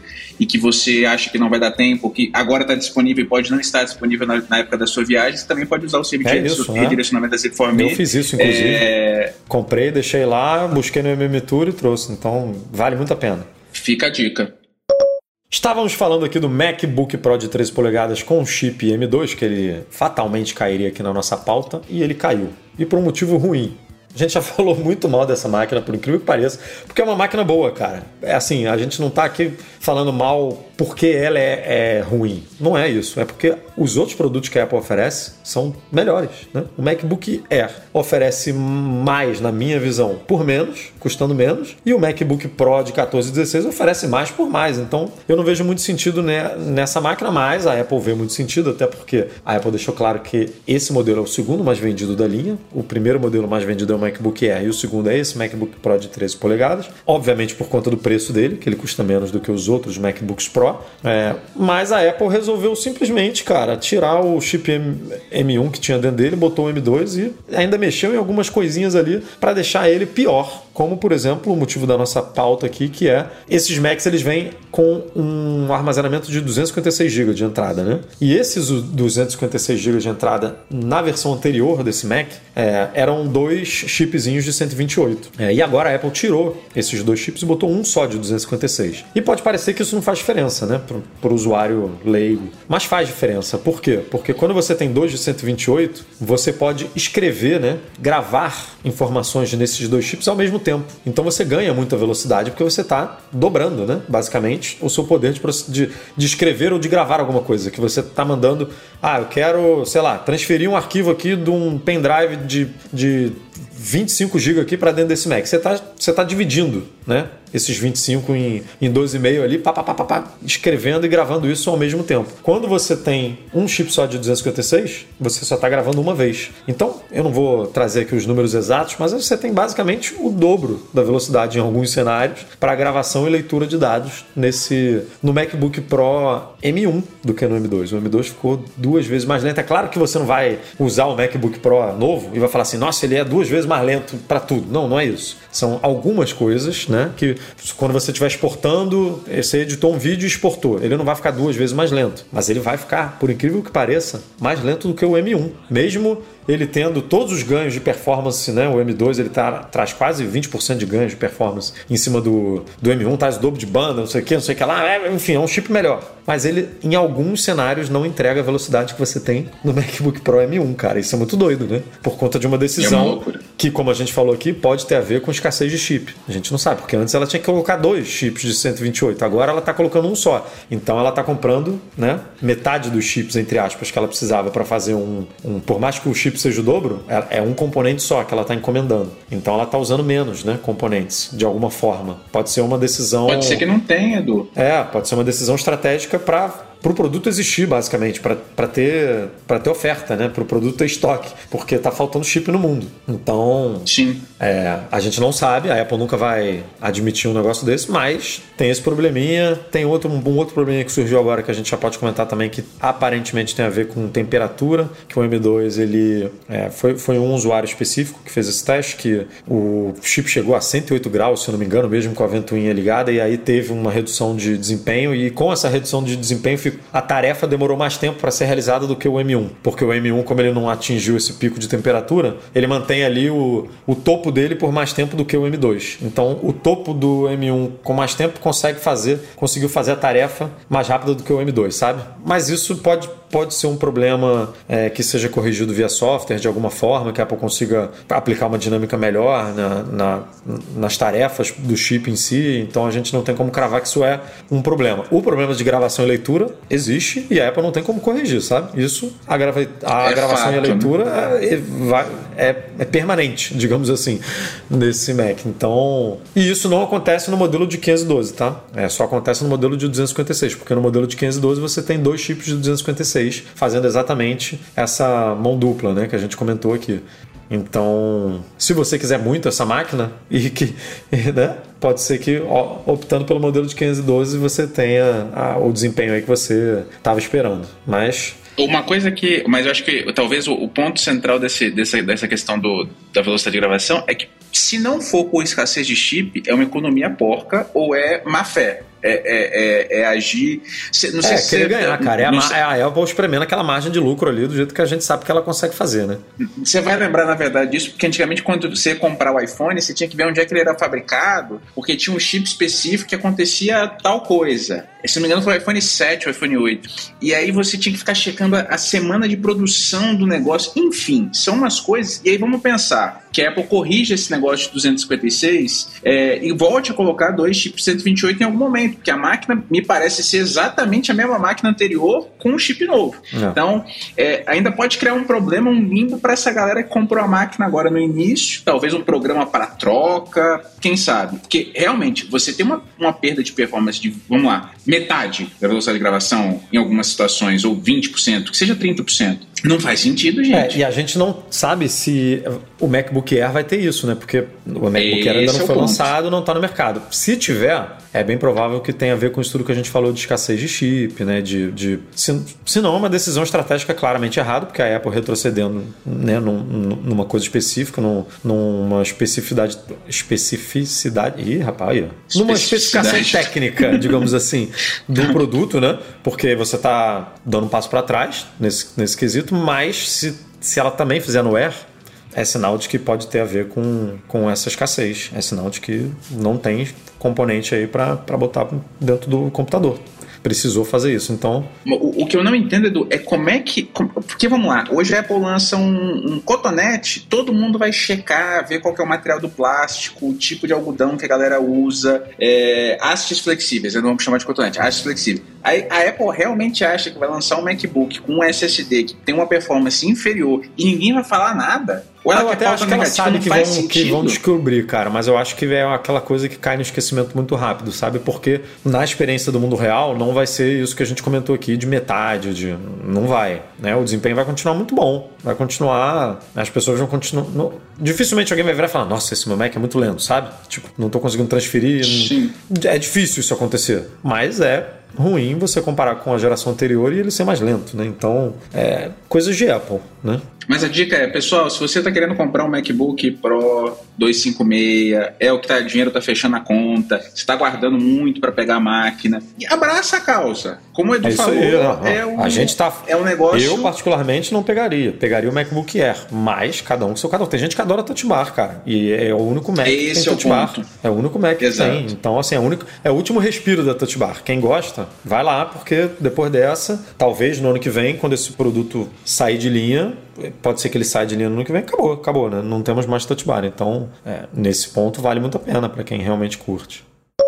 E retomando aqui o assunto de chips da Apple, né? A gente sabe que em algum momento desse ano, provavelmente desse ano, a Apple vai lançar o, M, é, o M2 Pro, né? As variáveis aí do M2. E uma coisa curiosa que já tinha saído é, e que foi reforçado agora pelo veículo. Deixa eu confirmar aqui qual foi o veículo. Foi o Digital Digitimes da Ásia aqui, ó. Trouxe essa informação que já, como eu falei, já tinha saído antes, mas eles reforçaram aqui que o M2 Pro não vai ser fabricado num processo de 5 nanômetros como o M2. Ele vai ter uma é, litografia de 3 nanômetros, o que é muito curioso, cara. Porque assim, a gente imagina que quando uma geração de chip é apresentada, né, o M2 foi apresentado, pá, todas as variantes desse chip vão ser construídas numa mesma base, né? É, o chip M2 vai servir de base é, para o chip M2 Pro, para o chip M2 Max, para o chip M2 Ultra, porque o que a Apple faz é basicamente dobrar o tamanho deles, né? Pelo menos no M1 foi isso que aconteceu. Ela pegou dois M1, juntou, fez o M1 Pro. Pegou dois M1 Pro, juntou, fez, né? É, dois, é, fez um M1 Max. Pegou dois M1 Max, juntou, fez um M1 Ultra. Então, para fazer isso, você precisa de uma mesma base, né? Do, do, é o mesmo chip. Né? Como é que o M2 Pro vai ser uma junção de dois M2 com uma litografia diferente? Né? Então a gente está falando de, de um outro chip, basicamente, realmente, de uma diferença de chip, e não uma é, um sanduíche, digamos assim, né, de chips. Então é curioso isso, porque pelo, pelo histórico que a Apple apresentou no M1, ninguém imaginou que isso aconteceria. A gente imaginou que a Apple ia dar esse salto para 3 nanômetros com a apresentação do M3, provavelmente. Né? É óbvio que a gente está falando aqui de rumor, pode ser que isso não se concretize, pode ser que seja furada, pode ser que não, pode ser que a Apple já esteja testando o M3 Pro e a galera esteja achando que isso é o M2, sei lá. Rumores são rumores, né? A gente não tem nada confirmado até a Apple apresentar. Mas vai ser curioso, né? Porque se isso realmente acontecer, a gente vai ter um M2 Pro, M2 Max, M2 Ultra e um M2 Extreme com ganhos provavelmente muito maiores do que a gente teve do M2 para o M1. Né? O ganho do M2 Pro para o M1 Pro deve ser muito maior, porque você está não só do, dobrando ali a capacidade dele, mas você está trabalhando com outro processo né, de produção ali, com uma litografia muito menor que tem todos os ganhos disso, de mini, miniaturização ali da coisa, que você consegue colocar muito mais transitor, você consegue botar, encaixar muito mais chip dentro do mesmo espaço físico, basicamente. Então, se a gente teve um ganhos aí na casa de 20% do M2 para o M1, provavelmente, se isso se confirmar, a gente vai ter ganhos maiores é, nas variantes desses chips. Então estou de novo é, curioso para ver esse movimento aí da Apple. Né? Será que isso vai se confirmar? E são máquinas que provavelmente a gente vai ver sendo lançada agora, né? nesse ano ainda. É, um M2 Pro, o M2 Max, M2 Ultra, M2 Extreme tem toda a pinta de que vai chegar ainda esse ano, até porque para a Apple manter a promessa dela de que a transição vai durar dois anos, o, M, o Mac Pro tem que ser apresentado, não necessariamente comercializado, apresentado até o final desse ano, né? Para Apple poder cumprir a meta dela. Talvez, Edu, que a gente. E aí podemos até pegar pelo caso do M2. A gente observa esse ganho de 20%, é, mas a gente vê um foco muito grande em economia de energia, uma performance focada em otimização de recursos de energia. Talvez a gente comece a ver ganhos menores ou uh, iguais aos 20%, mas com a bateria durando muito mais, com, com uma máquina com 24 horas de bateria, ou uma máquina com consumo menor de, de, de energia Pô, que a gente já viu no mercado. Encher a garganta para falar, né? Um Mac que dura um dia inteiro, 24 horas. Você imagina, talvez isso seja. Porque assim, vamos lá, performance. O que mais que a gente precisa tem muita gente gerando conteúdo não, se fosse pensar iPhone, em performance, cara. Marcelo, não tem nem por que existir o Mac Pro com o M2 Ultra. Porque o Mac Studio já bate o Mac Pro em vários quesitos, né? Em várias métricas aí de benchmark, tudo. O Mac Studio com o M1 Ultra já bate o Mac Pro. Então, é, sei lá, a Apple quer colocar isso para fazer o quê, né? O Mac Pro, quem vai comprar o Mac Pro? Quem, quem, quem Tipo. Pra quê, né? Exato. Não tem, não tem. Assim, óbvio que vai ter gente que vai comprar, mas assim, não. Aonde a gente vai chegar? Né? Vai, cálculos quânticos, sei lá qual vai ser o negócio da parada. Não sei qual vai ser o rolê desse computador aí, mas vai ser uma coisa absurda. Porque, vamos lá, se você pegar hoje o, o M2 e comparar ele com o M1 uh, Pro ou M1 Ultra, fica meio confuso para a gente ver ali efetivamente quem é melhor. Será que a Apple não, não reduziu algum recurso do M2 para que ele não ultrapassasse o M1 Pro e o M1 Ultra? A gente não sabe. A Apple fez isso com o iPad. Se você pegar o processador do iPad de 2018, o iPad Pro de 2018 é uma, é uma máquina incrível. É, ele é, era extremamente parecido com o de 2020. A diferença é que a Apple tinha é, desligado um pedaço do chip dele para não ter recurso. Então, assim, para que ele não tivesse o processamento tão forte. Talvez a gente ainda tenha mais recursos nos M1s aí que a gente não sabe. É, talvez essa mudança, essa redução da capacidade de, de, de criação né, desses chips, de, de, fabricação desses chips, seja um encaminhamento para um processador como esse no Apple Watch ou ah, para a bateria durar o dia todo? Para a bateria durar dois dias, três dias, uma semana, alguma coisa assim? Não sei. É, só que eu acho sinistro porque a gente mal teve um lançamento de um chip e a gente já tá. Antigamente a gente cobria só rumor de lançamento de device, né? Agora a gente é, já tá cobrindo o lançamento. Você até falava um pouco das famílias de chip da Intel, mas não era tão. Mas era três vezes tão... por ano, vai. É. A gente não tem uma agenda. Um dos motivos, ainda. né, da Apple sair fora do guarda-chuva da Intel justamente por isso, porque a Intel ainda está com o seu cronograma atrasado, né? É, prometeu muita coisa e não cumpriu e tal. Prometeu não para a Apple, prometeu para o mercado. Então a Apple virou e falou: não, eu tenho condições aqui de fazer o meu, então deixa eu tocar aqui. É, e foi isso que aconteceu, né? Então eu tô, cara, eu não, eu não vejo muita lógica da gente ver o Mac Pro chegando com o M2 Ultra antes de, sabe, do Mac Studio ser atualizado. Sei lá, eu penso numa escadinha que não faz muito sentido. Por outro lado, se a Apple não lançar o Mac, Mac Pro nesse ano, ela vai atrasar e ela pode atrasar. Ela pode simplesmente virar e falar: a gente tentou fazer em dois anos e não conseguiu. Mas é que ela, no evento, no próprio evento do Mac Studio, se eu não me engano, eu acho que foi no do Mac Studio, ou foi não. Ela Agora não sei se foi. Ela falou, né, que ó, não é o caso ainda. Eu não sei se foi do Mac Studio ou do ou, esse, ou, ou, do ou na WWDC, eu acho que foi no do Mac Studio. Mas ela falou, ainda veremos o Mac Pro chegando, né? É, calma, senta aí que o Mac Pro tá vindo. Então, mas é, talvez é do é, talvez o rumor do M3, desse MX, desse novo, dessa, dessa nova fabricação, seja para um MX, que estaria no, no, no, Mac Pro novo. É, é, que o rumor fala especificamente do Mac do M2 Pro, sabe? Que é o primeiro da linha. É, o, é a primeira variante, né? É, é, tipo, é, é, a primeira escadinha depois do M2. Então, se tivesse falado M2 Extreme, eu até entenderia, sabe? Pô, pra você conseguir fazer um M2 Extreme e tal, precisa ser nessa, é, nessa arquitetura aqui, né? Nesse processo novo aqui. Mas o M2. Sim.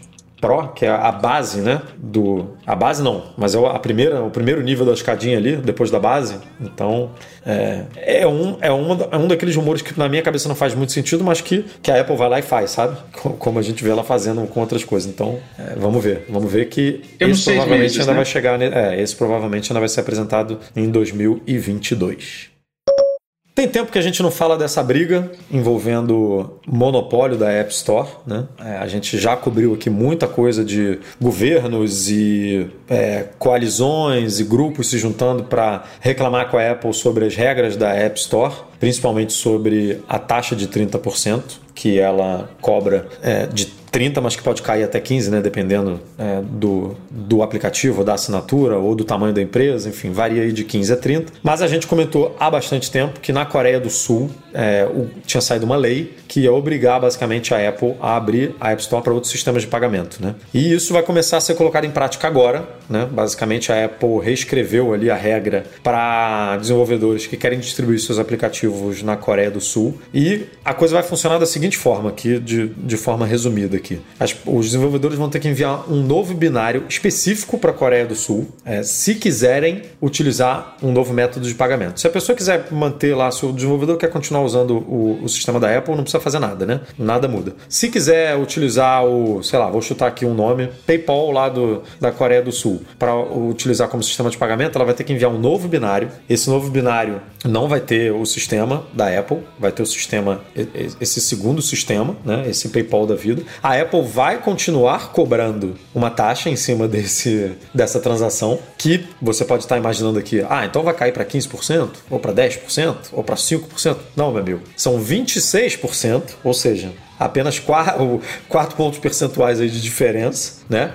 E você vai perder, você como desenvolvedor, vai perder alguns benefícios, que no seu caso pode não ser um benefício, é, porque tem empresas grandes o, grandes o suficiente que podem querer assumir é, isso para ela, mas é que a relação com o cliente vai ficar totalmente para você, ou seja, se um cliente pedir um reembolso, hoje isso acontece pela Apple, né? Pelo, se, você, se, você, usa o sistema de pagamento da Apple, você basicamente não, não conversa com o desenvolvedor. Você faz tudo, a Apple resolve tudo para você. Então o desenvolvedor não precisa se preocupar com nada. Que para o pequeno desenvolvedor, para aquele cara que, né, que é independente e tal, é ótimo. O cara tem menos uma dor de cabeça ali para resolver. É, mas não, se você usar um sistema é, genérico, né, um sistema de terceiros aí para fazer isso, você vai ter que é, você, você vai ter que ser o responsável por essa é, por esse contato com o, com o seu consumidor. E você perde duas coisas importantes que você tem benefício quando você está trabalhando com a in-app purchase, né? Quando você usa o sistema de pagamento da Apple, que é o compartilhamento de compras com a sua família, né? Que é uma coisa muito boa, que isso é uma escolha do desenvolvedor. E o pedir para comprar, para quem tem filhos é, menores de idade, né? É, você hoje tem uma solução que você habilita uma opção que o seu filho não, não compra o aplicativo. Ele simplesmente fala, pai, quero comprar, né? pai, mãe, ou responsável, quero comprar aqui esse joguinho de 20 dólares. Você autoriza? Autoriza. E aí o pai autoriza. Então você perde esses dois benefícios, né? Essas duas integrações no ecossistema da Apple utilizando esse sistema de pagamento de terceiro. Então ficou um pouco esquisito, né? A implementação, esse negócio de binário diferente e tal. E provavelmente isso é uma coisa que está acontecendo hoje na Coreia do Sul, mas que vai se espalhar para outros países. Na Holanda a gente já tem, nos Países Baixos a gente já tem isso especificamente para aplicativos de namoro acontecendo, mas eu vejo que é uma coisa que assim, os governos vão brigar, sabe? Japão tá,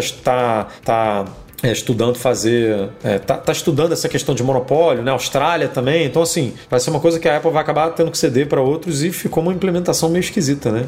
É estranho ver essa regra, né? Você falar assim, olha, não, ó, você vai poder fazer sua venda por fora, claro, sem problema. Só que aí você vai continuar deixando comigo é, mais de 20, mais de 24, 20, 26%, 26% da sua. Né? 26% do valor, porque você está na minha, na, na, minha loja. É, é, e aí você a coisa, 4% é de Você matou a charada. Você matou a charada. A Apple não cobra 30% porque você está usando o sistema de pagamento dela. Ela cobra 30% porque você está usando a loja dela. Você está hospedando né, o seu aplicativo. A, a distribuição do seu aplicativo é feita pela loja da Apple. E, bem ou mal, você não paga por isso. É, não paga por isso. É, por exemplo, você é pode distribuir.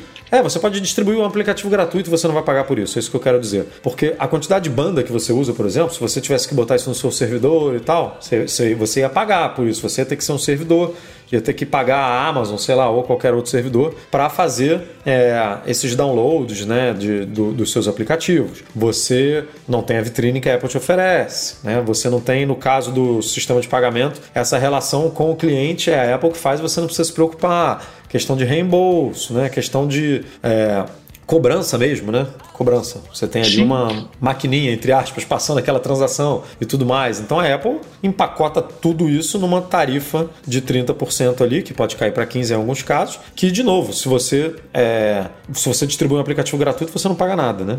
E, e Edu, se, se você... fosse 10%, se fosse 10%, ó, a Apple vai ficar com 15%. Vamos pegar o, o hoje o menor, 15%. Talvez faria algum sentido. Ela me parece que pegou lá a decisão da, da, do governo e falou assim: ah, é? Tenho que fazer isso? Bom, vou fazer isso. E aí, as letrinhas miúdas, os asteriscos que ela coloca lá, provavelmente estão no processo. Um ela abraço. fez de um jeito, na boa, que pouquíssimos desenvolvedores vão optar por botar pelo menos na minha visão, pouquíssimos vão optar por usar um sistema de pagamento de terceiro, sabe? Porque os benefícios de usar o dela são bem maiores e a diferença, o bolso, né, que pesa para um desenvolvedor pequeno. Ela ganha, que, sim. Que, que, que, que é basicamente 95% ou 98% da loja, é feita de desenvolvedor pequeno. Né? As grandes empresas representam 2%, 3%, 3%. O grande faturamento da loja representa 2%, 3%. Então essa galera que fala assim, hum, 4% vai fazer uma puta diferença no meu. Né? Uma Electronic Arts, uma. Se a, se a Epic Games não tivesse sido barrada e tal, o cara fala, não, se eu economizar 4%, a gente está falando aqui de alguns milhões.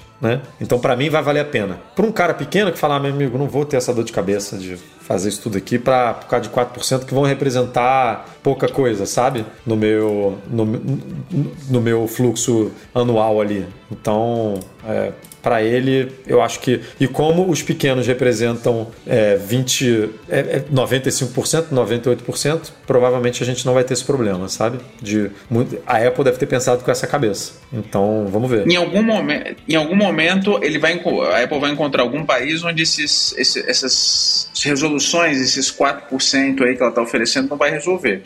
Aí talvez a coisa comece a ficar um pouco diferente. Mas até lá, talvez essa dos Países Baixos Alguns países da Europa têm, têm tido. A Austrália, que você tinha citado, também isso já está mais adiantado. É, mas é uma briga boa. Essa briga é boa. Ah, e a Epic, a gente publicou um artigo, a gente publicou um artigo falando essa semana sobre os 5%, né? Ah, é, não dá para entender, né? A Epic cobra, cobrando não, repassando apenas 5% dos, das criações, né? Que alguns criadores. O jogo, só explicando aqui, o jogo é de, gra, é de graça, mas você pode pagar por conteúdo dentro do jogo, né? Uma roupinha, um boné, um negócio assim, resumidamente. E quem faz essas, esses esses itens, a, Epic, repassa só 5% para essa galera. É, e a Meta também foi outra que meteu o pau na Apple de taxa de 30% e tal, e cobra 30% na lojinha dela no metaverso lá. Em alguns casos cobra 30% mais 15%. É, em cima dos, dos 30% ela cobra mais 15% é, por conta de outra coisa. Enfim, todo mundo reclamando, mas na hora do vamos ver, todo mundo metendo a, a, a faca no bolso do desenvolvedor ali. Né? Então, difícil. A gente estava comentando aqui de chip, né? M2, M3, M1, variantes e tudo, e como a Apple deu um salto quando ela decidiu, né, produzir, criar os seus próprios chips. E outro componente que a Apple está muito de olho, é, que já tem rumores aí há muito tempo rodando, que ela vai abraçar também, é o modem. É, quais seriam os ganhos reais da Apple criar o seu próprio modem?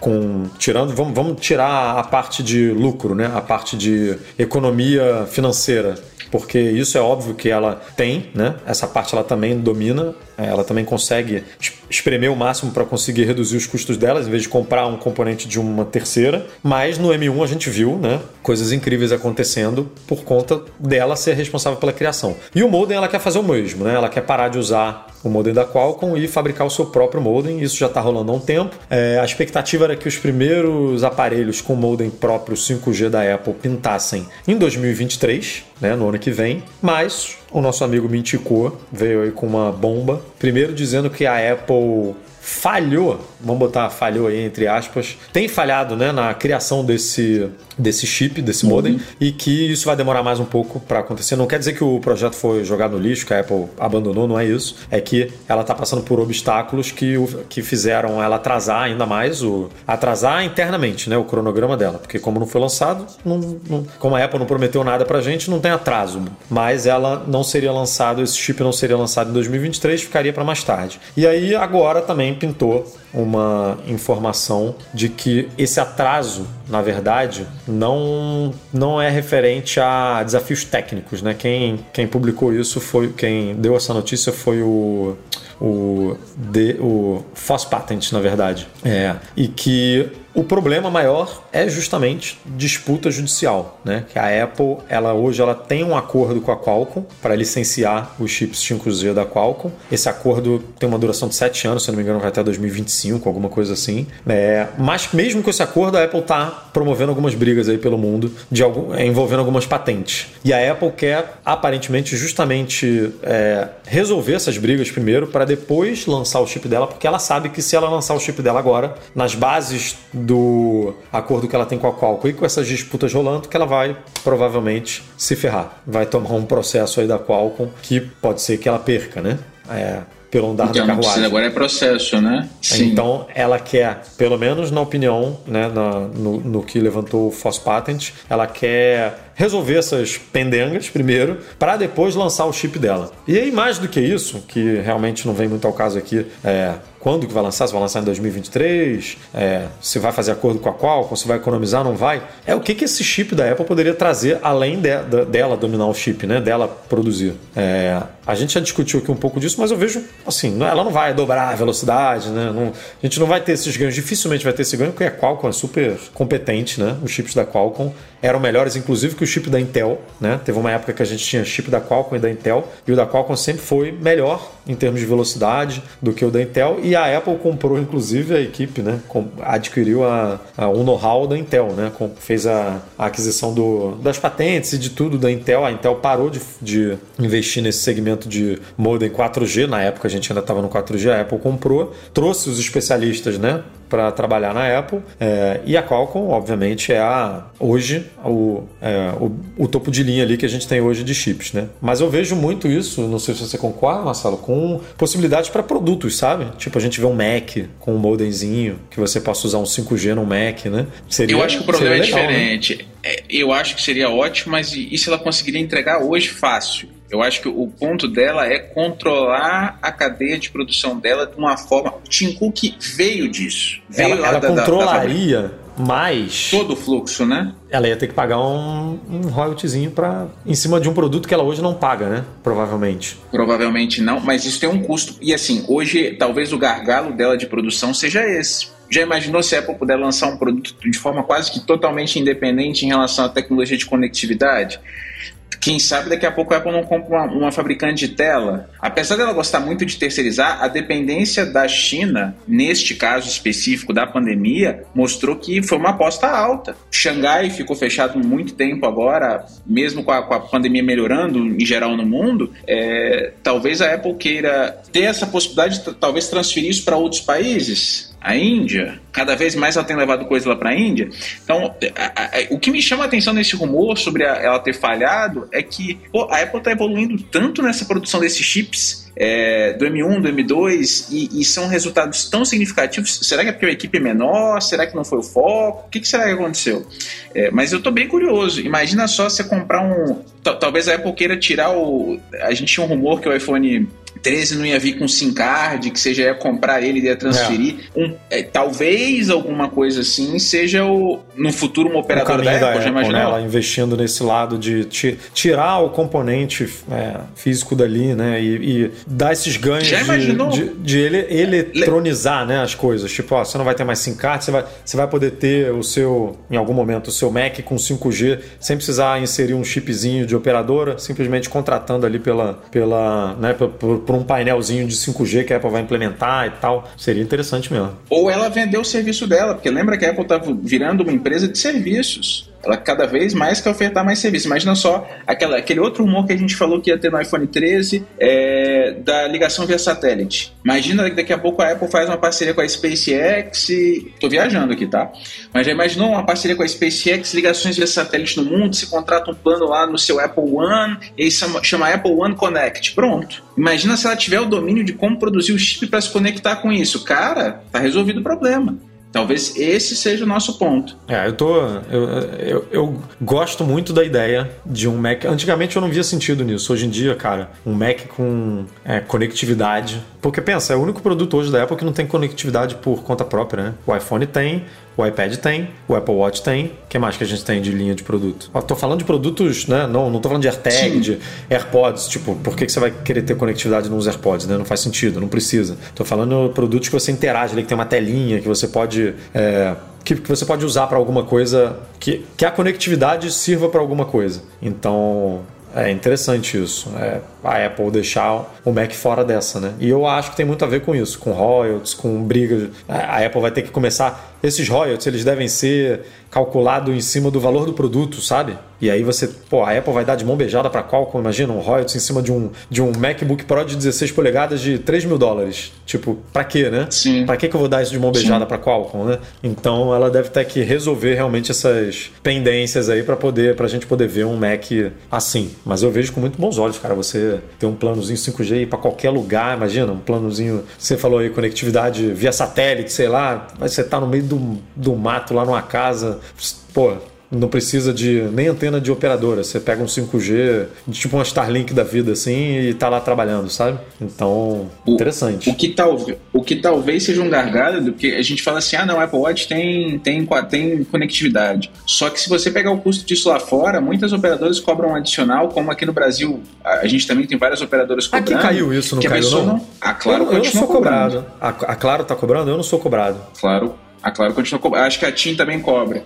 E, e lá fora cobra para todo mundo. Então, assim, o cara, é, ao invés de comprar, a pessoa, ao invés de comprar o, o, Apple Watch com conectividade que custa 100 dólares mais caro, ainda vai ter que pagar o plano, ele opta pelo. Tanto é que o que mais vende é o sem conectividade. É, não, eu sempre tive então... o sem conectividade. O primeiro ano que eu tive foi agora, porque eu, eu vendi aqui no Brasil e aí o dinheiro aqui deu para comprar lá o com conectividade. Eu falei, ah, vou trocar seis por meia dúzia fazendo um upgrade. Então eu me dei ao luxo de fazer isso. Mas não não via tanta necessidade também e não vejo. Provavelmente não. Provavelmente não pegaria. Esse é o ponto. É. Porque você. E outra, não tem benefício. É, tipo, é 30 reais. Eu vou pegar o exemplo da Claro: 30 reais. 29,90. Se minha esposa quiser, mais 29,90. Se eu tiver um filho que eu quiser colocar pode mais 29,90. não, não. não tem nem graça. Não, não, dá. Não, dá. Então, sei um lá. benefício que Vamos não é muito real, né? É. Mas enfim, provavelmente, concluindo aqui a, a pauta, não veremos um modem 5G da Apple chegando no iPhone em 2023. Isso vai ficar mais para frente.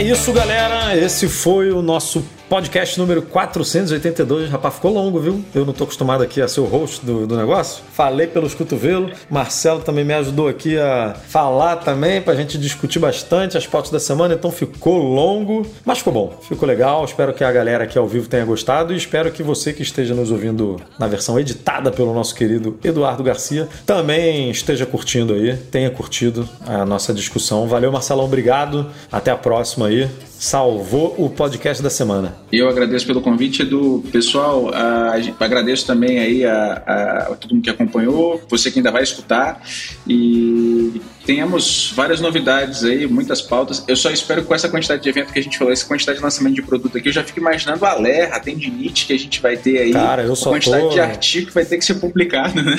É, eu só tô Mas é isso, rezando aqui com essa quantidade de evento que vai ter para não ter nenhum evento durante o MM Tour, né? Pra gente ficar Mas, tranquilo. Ó, a equipe tá cada vez maior, cada vez mais redonda, então é só sucesso. É Pessoal, aí. obrigado aí mais uma vez. Um abraço para todo mundo. Valeu, galera. E como a gente sempre faz aqui, não poderemos, não poderíamos deixar de agradecer aos nossos patrões, principalmente os patrões Platinum, Fixtech, a melhor assistência técnica especializada em placa lógica de Macs, e Caiu, a solução completa para consertar, proteger, comprar ou vender o seu produto Apple, e Reitec Fibra, internet de qualidade. Fica também aqui sempre o nosso agradecimento aos patrões que nos apoiam no Patreon e no Catarse em especial aos patrões Ouro, Alan Ribeiro Leitão, Alexandre Patrício, Arnaldo Dias, Arthur Duran, Bruno Bezerra, Cristiano Melo Gamba, Derson Lopes, Enio Feitosa, Fábio Gonçalves, Fernando Brum, Fernando Feg, Francisco Marchetti, Gustavo Assis Rocha, Henrique Félix, Henrique Veloso, José Carlos de Jesus, Luciano Flair, Nelson Barbosa Tavares, Pedro Colbatini, Rafael Dorceles, Rafael Mantovani, Ricardo Kister,